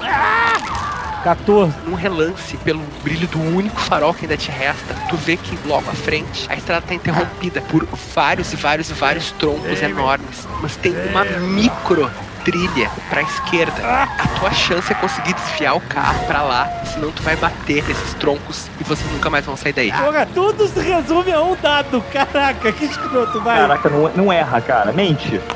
Oi. Tu consegue desviar o carro pra aquela estradinha, só que tu comete um erro. Ai, meu Deus. Tu não consegue fazer a curva fechada bastante e tu bate em outra árvore. O outro farol quebra. Agora vocês estão às cegas. Com um cadáver, um homem enlouquecido que tava enforcando teu cachorro. Caraca, eu posso dar um tiro nele. Tu pode tentar atirar, mas tu vai ter uma penalidade. Tá completamente no escuro e tu sabe que se tu errar, tu pode matar o teu cachorro com muita facilidade. Meu Deus, o que eu faço? O cara vai matar o cachorro de qualquer jeito, você sabe, né? Ai, eu vou jogar o dado pra você olhar, eu vou jogar o dado pra você olhar. Peraí, é iniciativa. Iniciativa, também tô ali. Ah, não! Eu tirei 20 de iniciativa, seu filho da puta! Caraca, você estragou meu tiro! Filha da puta! Rex, iniciativa. Eu acho que ele ganhou. Faraday, tu nem pensa, cara. O instinto de defender o Billy, teu grande companheiro, é maior. E quando tu vê, tu já tá atirando. Ah, meu, agora vai o tiro. Vou fechar o olho. 18, puta que pariu! Caraca! O Billy dá um ganido, mas tu sabe que é um ganido de alívio. Tu acerta de novo a têmpora de outro daqueles homens. A única coisa que pode ter guiado a tua mão é algum tipo de poder sobrenatural no qual tu não acredita. Eu vou checar se o Venkman e o Flônica estão vivos. Vou botar a mão, tentar sentir o batimento dele. Faz um teste de medicina, alguma coisa do tipo. Eita, dadinho pesado. O dado é um dado de D20 daquele gigante, sabe? Aham. 9. Tu tá tateando as cegas, as tuas mãos, tu não consegue achar o batimento cardíaco deles. Eu acho que esses aqui morreram. Não, deixa eu tentar, eu entendo mais disso que você. Entende do quê? Eu ativo, pô. Eu vivo me machucando nas lutas. Eu sei quando a pessoa tá apagada ou não. Acha que um deles, tu não sabe qual, tu acha que tá vivo, tem um batimento cardíaco ainda. Mas tu mal tem tempo de registrar isso, porque a estradinha faz uma curva. Todos vocês veem uma espécie de brilho à frente da estrada. O único lugar por onde vocês podem seguir. A fonte do brilho é uma fogueira. Só que não é uma fogueirinha. É tipo uma fogueira enorme que estava encoberta por aquelas árvores que ainda não foi apagada pela chuva. E em volta dessa fogueira tem 15 daqueles caras pelados, cabeludos e barbudos pintados dançando. Caraca, freio acelero, freio acelero. Isso não é o pior, cara. Atrás da fogueira tem um tronco E amarrado no tronco tem um homem que ainda tá vivo, gritando de agonia. O estado desse homem é deplorável. Alguns desses malucos costuraram partes de cadáveres nele para ele se tornar parecido com a efígie de Nerlatotep. Costuraram uma perna no abdômen dele para ficar como se ele tivesse três pernas. Costuraram um braço no pescoço dele para ficar como se ele tivesse um tentáculo. E vocês veem que ele tá usando hobbies rasgados de paciente do manicômio. Caraca, esse é o Leonel Cadela. Chafurda. Puta que Chafurda na escatologia. Faz um teste de percepção. Tu consegue ver que do outro lado da clareira a estradinha continua. Só que tu vai ter que atropelar os caras que estão dançando em volta à fogueira. e talvez atropelar a própria fogueira se tu não conseguir contornar. Meu Deus! Acelera. Serela. Acelera! Eu vou começar a rezar o Salmo 91. É, esse é o salmo da proteção, mano. Faz um teste de direção. descansará. 17 Direito, no Senhor. driving. Se segurem! Tu atropela vários daqueles caras. Eles parecem nem notar o que tá acontecendo. Enquanto tu atropela eles, quebrando pernas, braços, eles riem, riem dançando em volta daquela fogueira. O carro resvala na fogueira, brasas vão pra todo lado. Vocês passam muito perto do tronco onde o homem agoniza e vocês ouvem o grito terrível dele pedindo só por uma morte rápida. Tem alguma arma no carro? Tem na mão do, do Faraday. Eu vou, eu vou pegar a arma dele e vou dar um tiro no cara, dá pra fazer isso? Porra, tu vai dar tiro de misericórdia, maluco? Guarda a bala pra se pular mais um cara aqui do carro, maluco. Fica com peninha do maluco. Rex diz a ação dele, faz aí. vou fazer isso, pegar a arma dele e vou dar, tentar acertar um tiro no cara. Me dá a arma! Joga a arma pra trás pro, pro Rex. Perdemos a arma, pronto. Não, Joga a arma na escuridão, ela dá, bate no chão e mata alguém, né? Ele jogou a arma. Rex, faz um teste de destreza. caralho! Cadê o Rex? 15 no dado. Cara, tu pega a arma. Ela pega o João Bobo, né? A arma vai bater no peito, na mão. Tu pega a arma no último instante, cara. O Faraday não tá raciocinando muito bem. Mas tu consegue pegar ela, mirar mal e porcamente no homem que tá agonizando. 14 mais 7 da pistola, 21. Cara, tu atira. O carro é tomado por um estampido ensurdecedor. O carro também se ilumina com o clarão do tiro e aquele cheiro de pólvora domina tudo. Mas, Búfalo, o que importa pra ti é que tu vê o peito do homem sendo perfurado pela tua bala e ele amolecendo e finalmente tendo misericórdia da morte. Nome do Pai, do Filho Espírito Santo. Por esse ato, tu recupera um ponto de sanidade. Level up! Vocês saem da clareira, seguem por aquela trilha estreita e embora esteja tudo escuro, o Faraday tem que dirigir o trecho mais difícil da vida dele até finalmente entrar na estrada de chão principal. Depois de algum tempo, vocês atropelam algumas placas que estavam interditando a estrada, estavam interrompendo a estrada, mas vocês mal veem isso acontecer. Vocês só seguem em frente, finalmente, para a estrada de asfalto. As poucas luzes da estrada são refletidas na água que está por cima do asfalto e o Faraday dirige trêmulo. Vocês acabam deixando cadáveres para trás da própria estrada sem nem pensar em que tipo de problemas isso pode acarretar. Vocês só querem se ver livres, pelo menos por enquanto. Vocês então seguem por entre a tempestade, tendo visto coisas que vocês acharam que nunca poderiam existir. A chuva pelo menos abafa um pouco o pavor de vocês. Vocês só conseguem olhar para frente. Cada relâmpago dessa tempestade traz mais uma vez o medo do desconhecido.